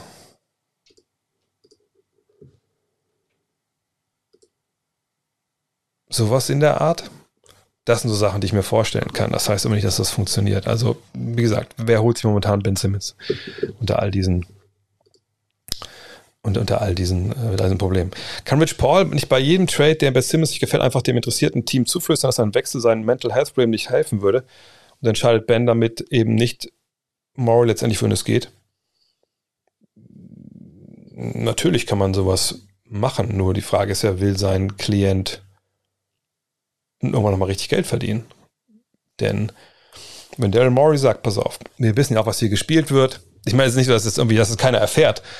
Ähm, dass das, wenn sowas gesagt wird, so. Und dann, also was ist denn dann? Wenn Morey sagt, pass auf, ich lasse mich hier nicht verarschen von euch. Wenn ihr harte Bandagen äh, irgendwie am Start habt, habe ich die auch. Und dann machen wir es einfach mal so. Wir traden einfach gar nicht. Du hast noch Vertrag. Äh, was waren es noch? Äh, noch vier Jahre dann bleibst du einfach hier. Du kostet uns ja kein Geld. So, dann ist einfach so. Dann, dann sitzt du halt hier rum. Ich, ich, ich, ich werde an dir ein Exempel statuieren, wenn ihr mich hier verarschen wollt. So. Ne, das, das kannst du ja auch machen. So, von daher, wenn Ben Simmons einfach nicht mehr Basketball spielen möchte, dann kann er das gerne tun. Klar, es ist eine Frage von, wer, wer gibt da als erster nach, aber ich kann mir nicht vorstellen, dass Rich Paul, Rich Paul wäre auch ein verdammt schlechter Agent. Und Rich Paul ist derjenige, der jetzt in der Situation gerade, sorry, der hat für meine Begriffe am meisten zu verlieren, wenn ich ehrlich bin. Weil was wurde ja nicht hochgejubelt? Ah, das ist der geilste Agent, da musst du sein, der Typ, der ist es. Ne? Der hat AD rausgebracht aus New Orleans oder so. Ganz ehrlich, AD hat sich selber nach, nach LA gebracht. So, ne? Das war auch alles unschön, das war auch eigentlich auch scheiße, wenn wir ehrlich sind. Das war eigentlich auch James Harden mäßig, was er da gemacht hat. Vielleicht eine halbe Stufe drunter, aber schon im gleichen Ballpark. So. Und wenn er jetzt aber die Nummer Ben Simmons so verkackt, und momentan verkackt er die komplett, dass sein Klient dann einfach irgendwo landet auch, wo er nicht hin will, da gehe ich ja mal von aus, dass das nicht funktioniert. Oder ist halt dieses, ja, dieser Putt da jetzt weiter existiert und sein Kollege einfach so viel Geld verliert, dann kann ich mir vorstellen, dass es einfach auf Klatsch auch einfach negativ zurückfällt. So. Und deswegen, der wird, glaube ich, eher da. Also, ich sag mal so, ich glaube, ideal wäre zu sagen, ist doch Ben, wir müssen jetzt hier raus aus Philly. Ist erstmal egal, wo wir hinkommen. Wir müssen da abliefern. Wir müssen produzieren. Wir müssen zeigen, wir sind ein Musterprofi. Ne, du kannst ein Team besser machen. Du arbeitest an Defiziten. Und dann schauen wir weiter, was passiert. Und wenn wir wirklich nochmal Trade irgendwie einstehen müssen, dann kriegen wir das hin. Aber er muss erstmal jetzt den sauren Apfel beißen. Das muss er seinem Spieler auch sagen. Wenn er das nicht sagt, ist, ist er einfach kein guter Agent. Punkt. Ähm, ist LeBron nicht Simmons Befürworter? Na gut, er ist der beste Freund von Rich Paul. Von daher würde ich sagen, er ist ein Befürworter, aber hat, das heißt ja nichts. Ähm, natürlich würde er zu den Lakers passen, die haben nur nichts, was sie für ihn traden können, außer AD. Oder Westbrook, aber Westbrook braucht keiner. Mmh. Komplett gesponnen. Denkst du, es würde die Möglichkeit einer Big Three in Philadelphia geben? Lillard, Harden und Embiid. Denkst du, Darren Morey hat so einen Plan für die Komp Nö, wie soll das funktionieren? Also du müsstest ja ähm, quasi Tobias Harris für den einen tauschen und ähm, Ben Simmons für den anderen sehe ich nicht als realistisch an. Also Und ich wüsste noch nicht, ob das gut funktioniert. Da hast du zwei, zwei Guards, die beide eigentlich den Ball in der Hand brauchen, ähm, die beide nicht gut verteidigen.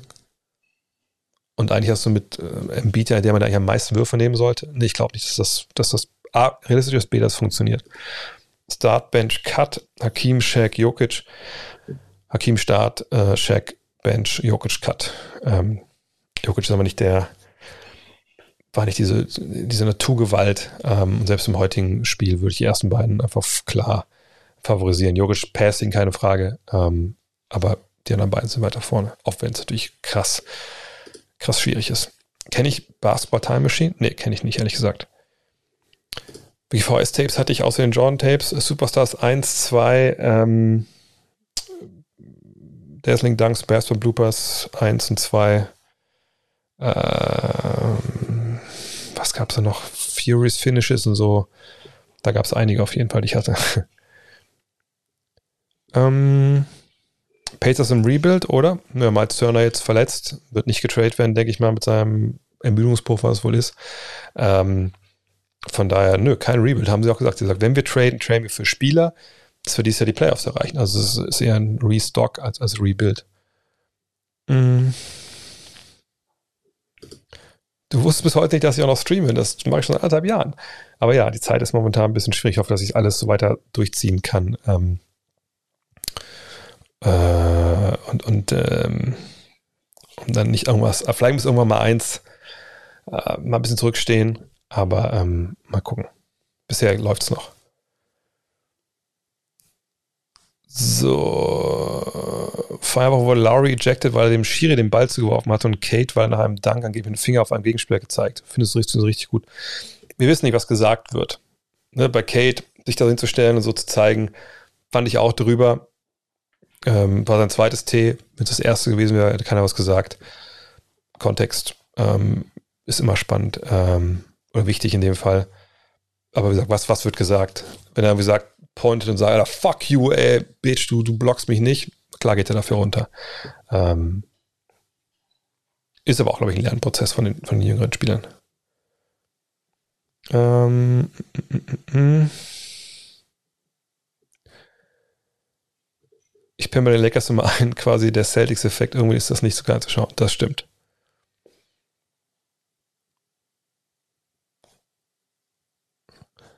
Ja, es sind ja nicht immer die Pferde, die mich, ähm, die mich so leiden lassen, aber diese, diese Monothematik und den ganzen Tag läuft irgendwie entweder Horse Club, Hörspiele oder Bibi und Tina oder es wird ähm, äh, Zoe und Raven geguckt und dann auch immer nur die Folge Valentinstag und ich bin aber was repetit, repetit, ist was ich meine, wie es Wiederholung angeht, ist, äh, ist nicht so gut. Wie oft spiele ich heute noch? Momentan wenig. Ich zocke ja auf meinem Freiplatz hier im Garten, wenn es geht, aber jetzt bei dem Wetter macht es einfach keinen Sinn, leider aus deiner, meiner Top-Investition vom ersten Lockdown, du meinst die, die Battle Ropes, habe ich glaube ich drei, vier Mal gemacht gehabt, wirklich bisher. Die liegen auch draußen. Mo's Entwicklung, ja, ich glaube, Mo mittlerweile ist ja so ähm, alt ja auch schon, Anführungszeichen, dass er, er ist jetzt der Spieler, der er ist. So, ne? Man kann immer solche Sachen dazulernen, Sachen optimieren. Also zuletzt hatten ja er und Franz zusammen dieses wahnsinnige Spiel. Was haben sie gemacht? 45, 46 Punkte. Er wird jemand sein, der offensiv immer in der NBA funktionieren wird und, und, und Sachen halt einfach auch, äh, der einfach auch, äh, ne, der einfach auch, äh, wie soll ich sagen, der wird immer seine Punkte machen, der weiß, wo der Korb hängt. Hinten ist das eine Problematik, aber auch ein Team, wo das halt aufgefangen wird. Ähm, das ist das Wichtige, aber ich glaube nicht, dass er jetzt dann wirklich komplett ein anderer Spieler wird oder so. Mm, mm, mm, mm. Habe ich Karten für die EM in Köln? Ja, ich werde mich akkreditieren lassen. Wird dann da sein, klar. Ähm, beim Blick auf die besten Rebounder fiel mir auf, dass die Top 5 allesamt Europäer sind. Grundsätzlich sind viele Center Bigs in der Liga international, also nicht US-Amerikaner. Äh, woran liegt das? Die Ausbildung, ist die Ausbildung anders? Denn dass es großartige US-Center geben kann, hat die Vergangenheit gezeigt. Ja, natürlich. Ähm, ich meine, traditionell, ne, die Spieler, die aus, aus dem Ausland in die USA, in die NBA kamen, waren ja äh, erstmal zum großen Teil längere Spieler. Ne? Also längere Spieler, da gibt es natürlich weniger in der Welt von, von daher ne, ist das Angebot nicht so groß, Konkurrenz nicht so groß, so kann man das erklären. Momentan ja, fällt es natürlich schon irgendwie auf, dass wir nicht viele Center haben. Ähm, ich, ich glaube wirklich, dass in, in, in den USA, was so die Big Man-Ausbildung angeht, dass da leider es, es so einen kompletten Shift gab, ähm, dass man alle, meine, klar, ist USA, Europa auch so. Man spielt, bringt Leuten bei, spielt draußen, ne, wirft, macht, macht Dribblings etc. Und dann bleiben andere Sachen hinten, hinten, äh, fallen hinten drunter so.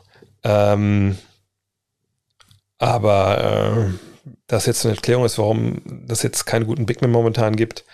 Ich denke, da, da, da werden dir welche kommen irgendwann. Manchmal ist auch so eine Wellenbewegung, weil es eben auch, wie gesagt, es gibt ja nicht Seven-Footer wie, wie, wie, ähm, wie, äh, wie Sand am Meer. Äh, von daher, ähm, ja. Mal gucken, was so kommt. Jetzt Chad Holmgren ist ja jemand, der jetzt kommt. Der ist, glaube ich, ist der Kanadier, ist der Amerikaner, ich glaube, er ist US-Amerikaner.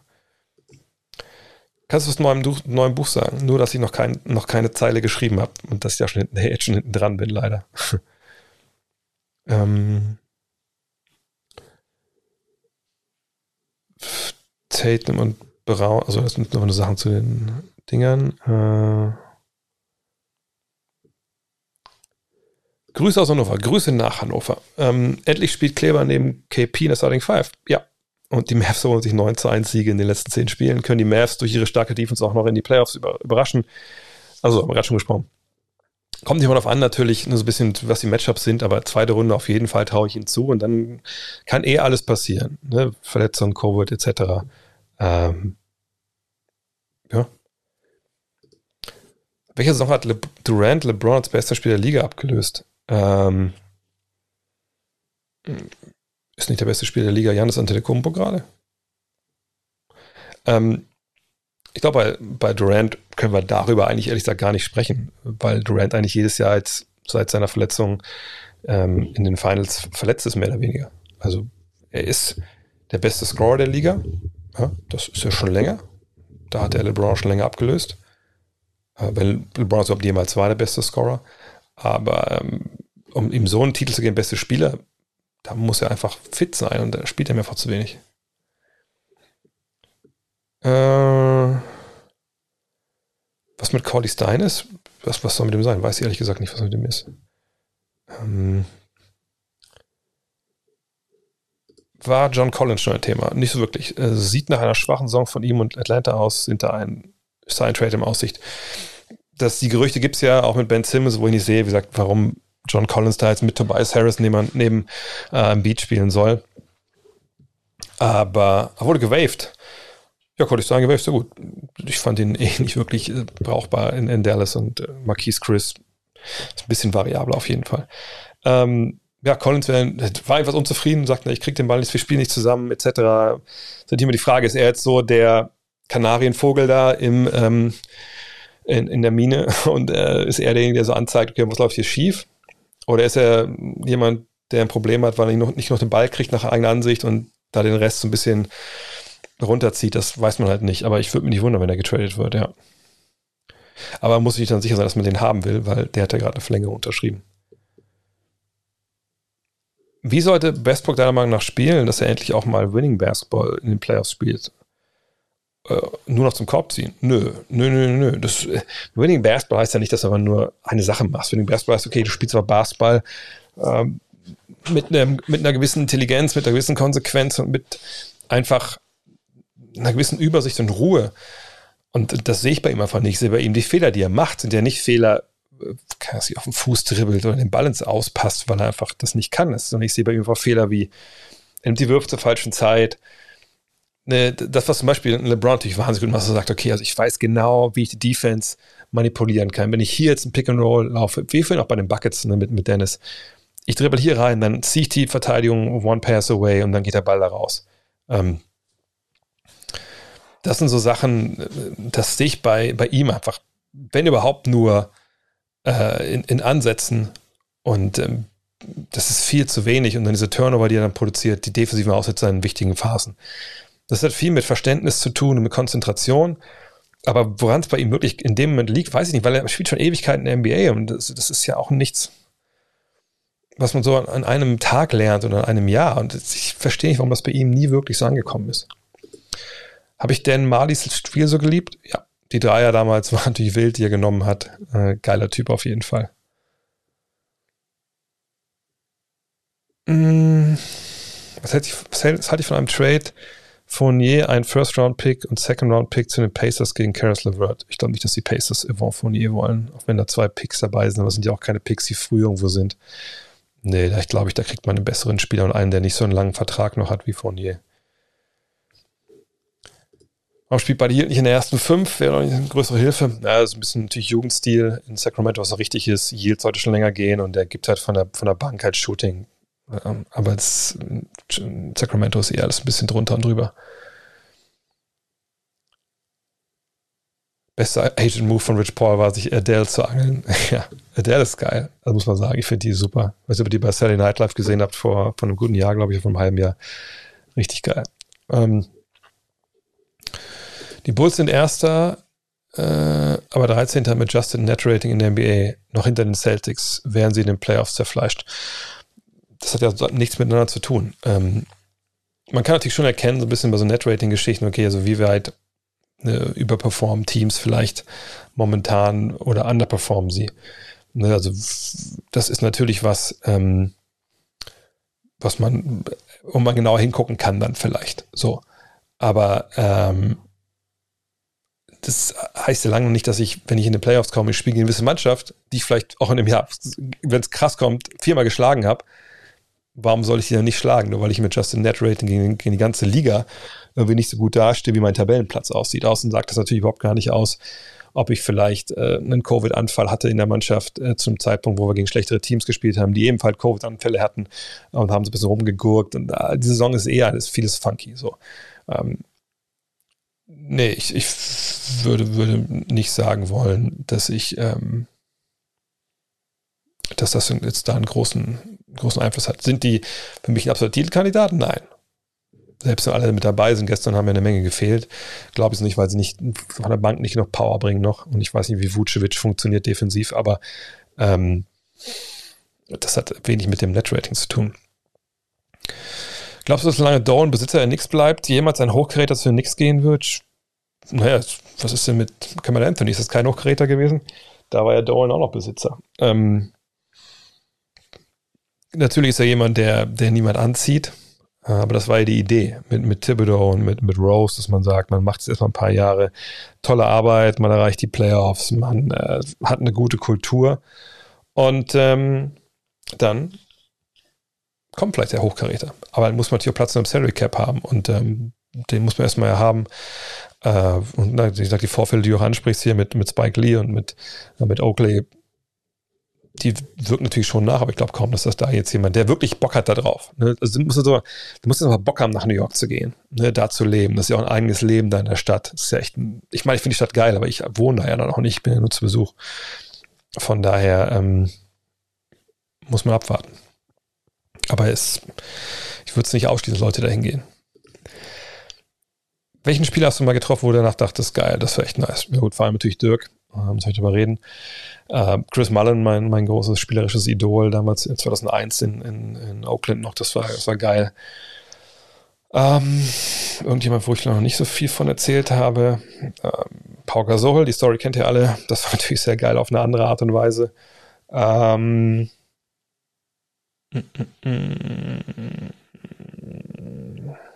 Gut, Moritz Wagner, aber den kenne ich ja schon bevor er in der NBA war. Ähm, was NBA-Spieler angeht, äh, Allen Iverson damals war kein richtiges Treffen da beim All-Star-Game. Ähm, richtiges Treffen. Ähm, Sean Marion war geil, muss ich sagen.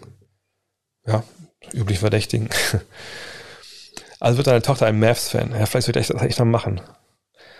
Dass ich ihr dann mal Fotos zeige von dem Maskottchen. Äh, wann gibst du den Eichhörnchen mal das Mikro?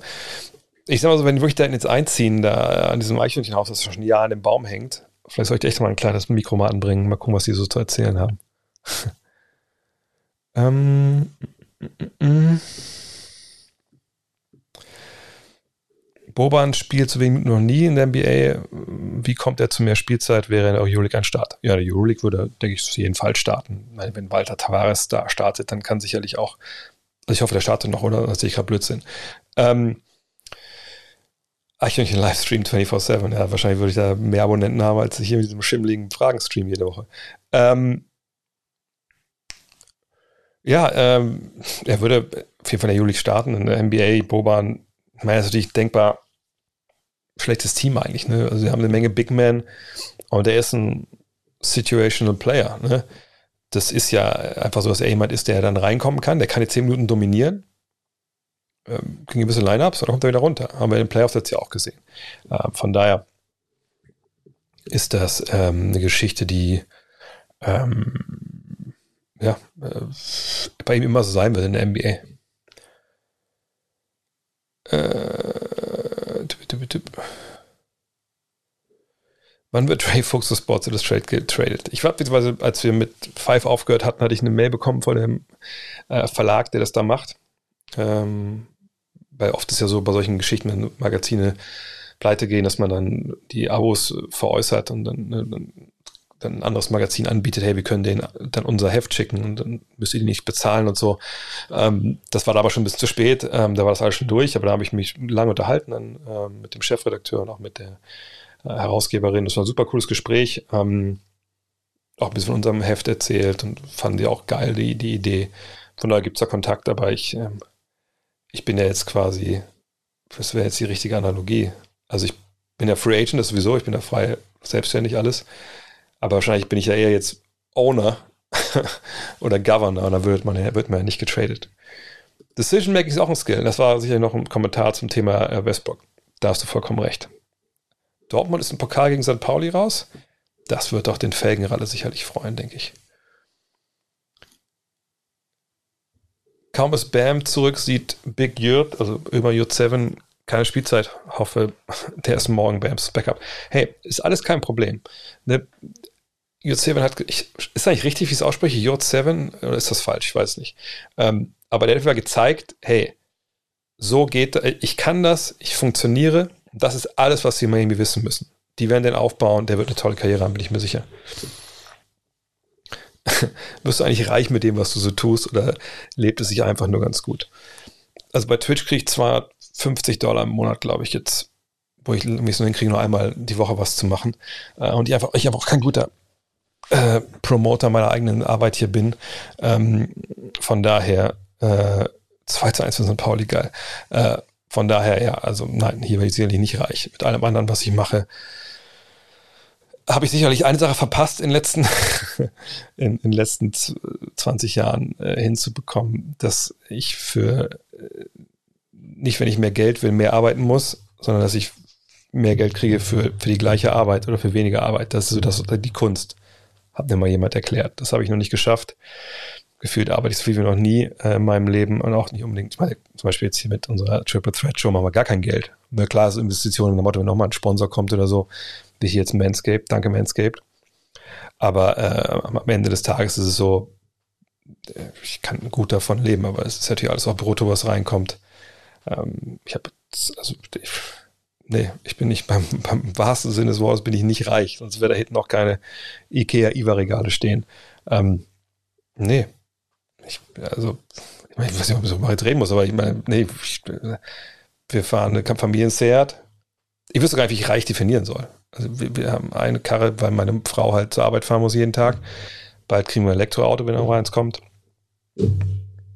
Wir haben ein Haus gekauft in, in Wolfsburg. Also ich meine, ich wüsste nicht, woran ich jetzt festmachen sollte, dass, dass, dass, dass ich reich bin. Ähm, äh, klar, die ganze, der ganze Bling-Bling hier drunter, das könnte, was könnte vielleicht das Ganze.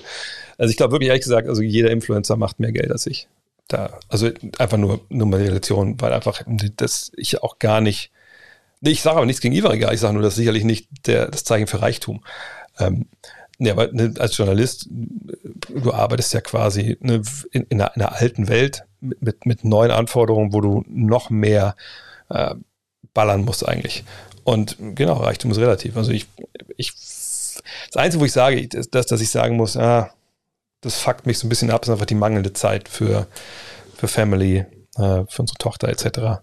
Ähm, aber äh, das ist was, das, ne, das soll auch, auch besser werden irgendwann mal, dass man sich da ähm, dass man da ein bisschen mehr Zeit hat. Aber momentan sind es so viele geile Projekte, ähm, dass ich einfach, ähm, ja, das ist gerade so suchen, auch so, so, durchzuknallen, auch mit dem, mit dem Buch und so, wird super stressig, Buch und Heft und alles. Aber ähm, ja, nee, ich bin nicht reich. Aber ich, äh, ich fühle mich gut. Genau, Gesundheit, ist alles super.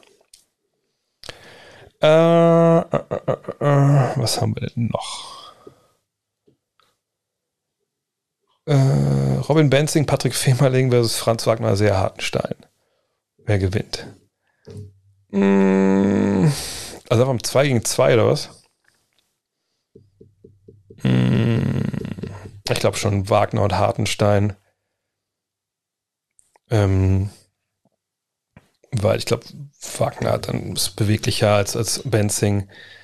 Ähm, Femerling ist natürlich einer der unterbewertetsten deutschen Spieler der letzten 20, 30 Jahre.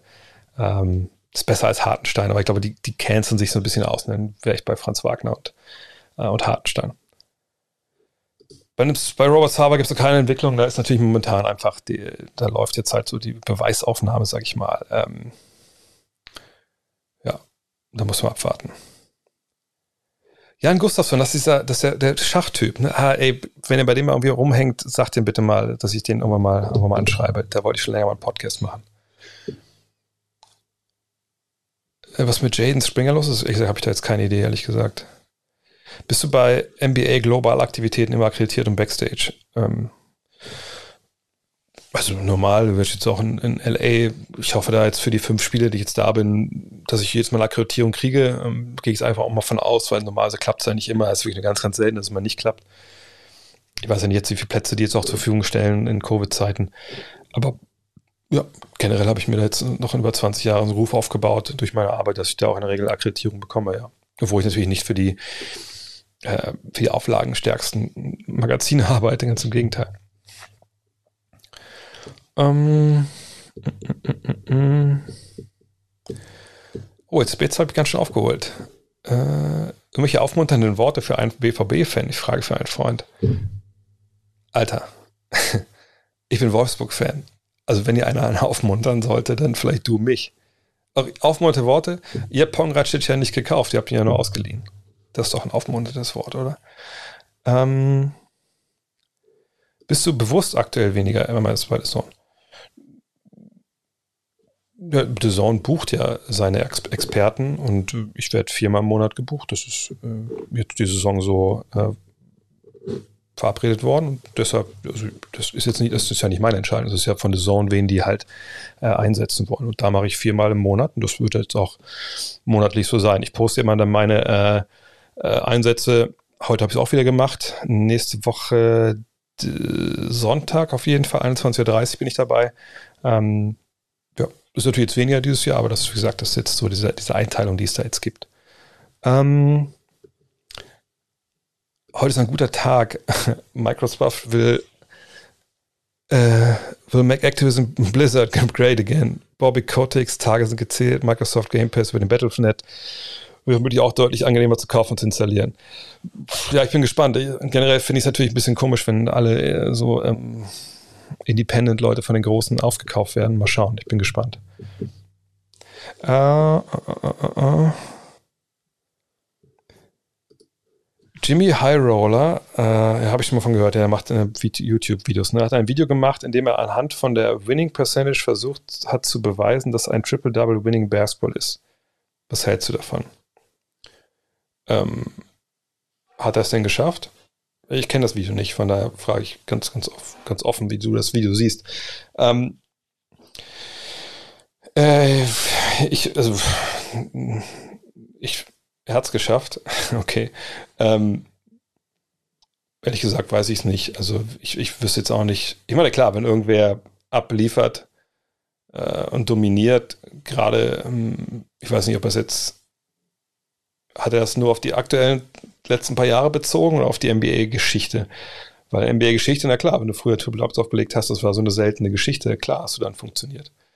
Ähm, aber ähm, ich finde sie trotzdem überhöht. Klar, wenn du Triple Double hast, hast du ein gutes Spiel gemacht. Nur die Frage ist immer, ist es mehr wert, wenn ich 10, 10, 10 mache oder ich mache 45, 7 und 6. So. Ne, und nur die letzten 10, 15 Jahre, ja, aber auch da, ich habe sie jetzt nicht gesehen, aber pff, keine Ahnung. Kann sein, dass man es belegen kann, aber ich finde es bei solchen, ähm, sag ich mal, ähm, das ist das richtige Wort dafür jetzt. Also so eine, so eine ultimativen Aussagen finde ich immer schwer, wenn ich ehrlich bin. Äh, mein Alltime favorite Wolfsburg-Spieler, ähm, eigentlich Josue. Josue fand ich, fand ich super, unterbewertet ähm, und äh, einfach ja, super solide Weltklasse-Spieler. Wie läuft das, wenn man als Journalist zu NBA spielen geht? Braucht man trotzdem ein Ticket? Was passiert, wenn man in der Halle ist? Nö, man braucht kein Ticket. Das ist ja die Akkreditierung. Also ich krieg dann, ähm, warte mal. Also, ähm, das waren jetzt die, die NBA Finals damals. Kann ich jetzt zeigen, jetzt darf man zeigen, ist ja schon ein paar Jahre her, das ist 2011, mit Haaren noch. Ähm, seht ihr oben sind Löcher drin da oben, da haut man halt dann, also bei den, bei den ähm, Finals kriegt man dann sowas Festeres. Äh, die anderen Sachen kann ich nicht, nicht die sind nicht fest. Ähm, also kriege ich so ein Zettelchen steht da drauf, ne, hier André Vogt, bla bla bla. Normal ist auch kein Foto drauf. Das jetzt so bei den Finals, weil es ja für zwei Wochen dann gilt, drei Wochen. Ähm, und ähm, das Ding ist einfach, dann kommt man da hin, also kommt hin, beispielsweise bei den Lakers. So, das heißt, ich, ich weiß, der Presseeingang ist äh, Staples Center so einmal hinten rum. Ich dahin und sage, ja, hallo, ähm, André Vogt. Dann zu sagen, also bei vielen, machen wir nicht alle, äh, dann fragt man, äh, und mal so, ja, Ausweis, einen Ausweis? Sagen, ja, okay, dann gucken Sie, hier ist meine, dann geben Sie mir die Akkreditierung. Die muss man sich dann meistens um, das ist eigentlich meistens so ein Stück Papier mit, mit so ein bisschen, mit so einem, ja, mit so einem Gummiband oder Gummischlaufe, dann kann man das über einen Gürtel machen. So, dann geht man rein, dann muss man einmal kurz, klar, durch, einen, durch einen Scanner, also eine Metallwaffen etc. Und dann im Stable Center ist so, dann gehe ich einfach direkt durch den, also entweder gehe ich durch die Halle rein, da habe ich aber meistens aber keinen Box, sondern ich gehe direkt quasi durch so ein, ist dann so ein Treppenaufgang für Lieferanten und sowas, da geht man dann runter und dann kann man in den, ähm, in den Presseraum, habt ihr schon mal mir gesehen auf, auf, äh, auf ähm, ähm, wie heißt das mit den ganzen Fotos? Instagram. Und das Geile ist, das ist eine Wand halt komplett, fünf riesige Flatscreens, die da hängen. Ähm, mehrere Tische, so ist es mal, wenn kein Covid, ich weiß, wie es jetzt ist. Und dann hast du halt eine Seite, das kostet, glaube ich, ziemlich teuer ich glaube, 20 Dollar, kannst du da essen. Auch nicht das geilste Essen, aber okay. Kannst du trinken nehmen, Cookies und so, bla, bla. Und das Geile ist da halt, dass die dann haben, hier mal so eine fette Soft-Eis-Maschine ist, irgendwie auch so ein bisschen dicker, weil die einfach zu oft in LA war. Und da kannst du einfach da hingehen. Es ist ein Traum von jedem kleinen Jungen halt. Du kannst ja dann deine kannst du eine 05er, wenn du willst, äh, Pepsi, äh, äh, keine Gläser, sondern diese Pappdinger da und lässt einfach laufen. Ne? Kannst Schoko, kannst Vanille, ist egal. Dann haben die alle möglichen Toppings noch, kannst du hier raufknallen, kannst dir noch Karamellsoße, also, also da nimmt man halt 5000 Kalorien zu sich. Vorm Spiel und in der Halbzeit nochmal. Naja. Und dann ähm, kann man irgendwann in die Kabine gehen. Normalerweise sagst ich weiß, wie es gerade bei Covid ist, wahrscheinlich eher nicht da kommt einer rumhängt, da kann man ein paar Fragen stellen. In der Regel hängt aber keiner rum vorm Spiel. Dann geht man hoch. Ähm, ja. Und äh, geht auf seine, also ich gehe mal, ich bin ja natürlich Ausländer, heißt Ausländer sitzt halt immer unterm Dach auf der, in der Pressebox und dann kann man einfach schlechter sehen. Also zum Beispiel jetzt die ganzen Leute, die mitkommen auf den Trip, haben bessere Plätze als ich. Ähm, ja, und dann guckt man da halt zu. Und äh, nach dem Spiel kann man in die Kabine gehen ab einem bestimmten Punkt. Man kann zur Pressekonferenz gehen von den Trainern. Ja, und dann war es das. Das ist so das Prozedere. Also die richtig guten Sachen kriegt man in der Regel, wenn es gute Sachen gibt. Das ist auch nicht jedes Mal der Fall beim Training, ähm, weil man da halt hingeht. Äh, ähm, ja, weil ähm, da gibt es dann halt mal eine Einzeltermin etc. Aber gesagt, alles vor Covid. Ich weiß nicht, wie es jetzt läuft. Ich hoffe, dass es funktioniert. Ich habe ein paar Anfragen, habe ich ja laufen. Äh, Mach doch ein React-Video, genau. Buckets ein React-Video auf im High Roller. Genau das müssen wir eigentlich machen, wenn man das hier richtig macht, aber ich mache es halt falsch. Äh, wie kam der Name Got Next zustande? Ja, eigentlich so, wer wollte ja Five Got Next heißen. Ähm, sondern wir auf dem Basketball, auf dem Freiplatz Got Next. Also ich bin als nächster dran. Also wenn ihr in Venice Basketball spielen wollt, äh, also schon bei uns am Zocken, sagt man halt, hey, who got next? Und sagt man, hey, kann ich mit dir mitspielen? Wenn die sagen, ja, nobody got next, also I got next. Und dann kannst du mit deiner Crew dann zocken. So. Das war so ein bisschen so die Metaebene, ne? Das nächste Magazin, Five, bla bla bla, dann wurde es halt Five und ich got Next. Aber dafür habe ich einen Podcast und jetzt wieder ein Magazin, die heißen alle Got Next. Frag mich nicht, warum da zwei X drin stehen. Man sieht aus wie Legastheniker, wenn man in den USA fährt, aber aus irgendwelchen Gründen war das damals so. Wir waren jung, wir brauchten noch ein X. Ähm, ja, und ich glaube, jetzt habe ich alles, oder? Habe ich was vergessen? Ähm, ich glaube, das war's. Vielen, vielen Dank für, fürs Zuschauen mal wieder. Ähm, ein paar Abos gab es ja auch. Ich drückte schon mal den, den, die Credits hier rein. Erzähl mir noch ein paar Sachen. Ähm, während mich hier freue über die Abonnenten. Oh ja, heute ein bisschen weniger, aber ist halt so. Aber viele neue Follower, da freue ich mich natürlich ähm, sehr. Ähm, morgen geht's weiter mit, mit Triple Threat dann drüben bei YouTube. Ähm, wenn jetzt noch sagen willst, okay, jetzt folge ich noch schnell, ich abonniere, gerne noch machen. Ähm, wie gesagt, war eine Menge coole Fragen dabei. Ansonsten ähm, gerade draußen, ne, Magic Part 1 bei, ähm, bei, bei Hall of Game, Part 2 kommt, glaube ich, die Woche noch hoffentlich. Ähm, ja, jetzt habe ich natürlich einen äh, Buckets vergessen. Machen wir nächste Woche einen mehr. Oder ich mache mal einen Bucket-Stream. Mal gucken, wann ich nochmal reinspreiten kann. In diesem Sinne, schön, gute Nacht wünsche ich euch. Bis zum nächsten Mal. Haut rein. Ciao.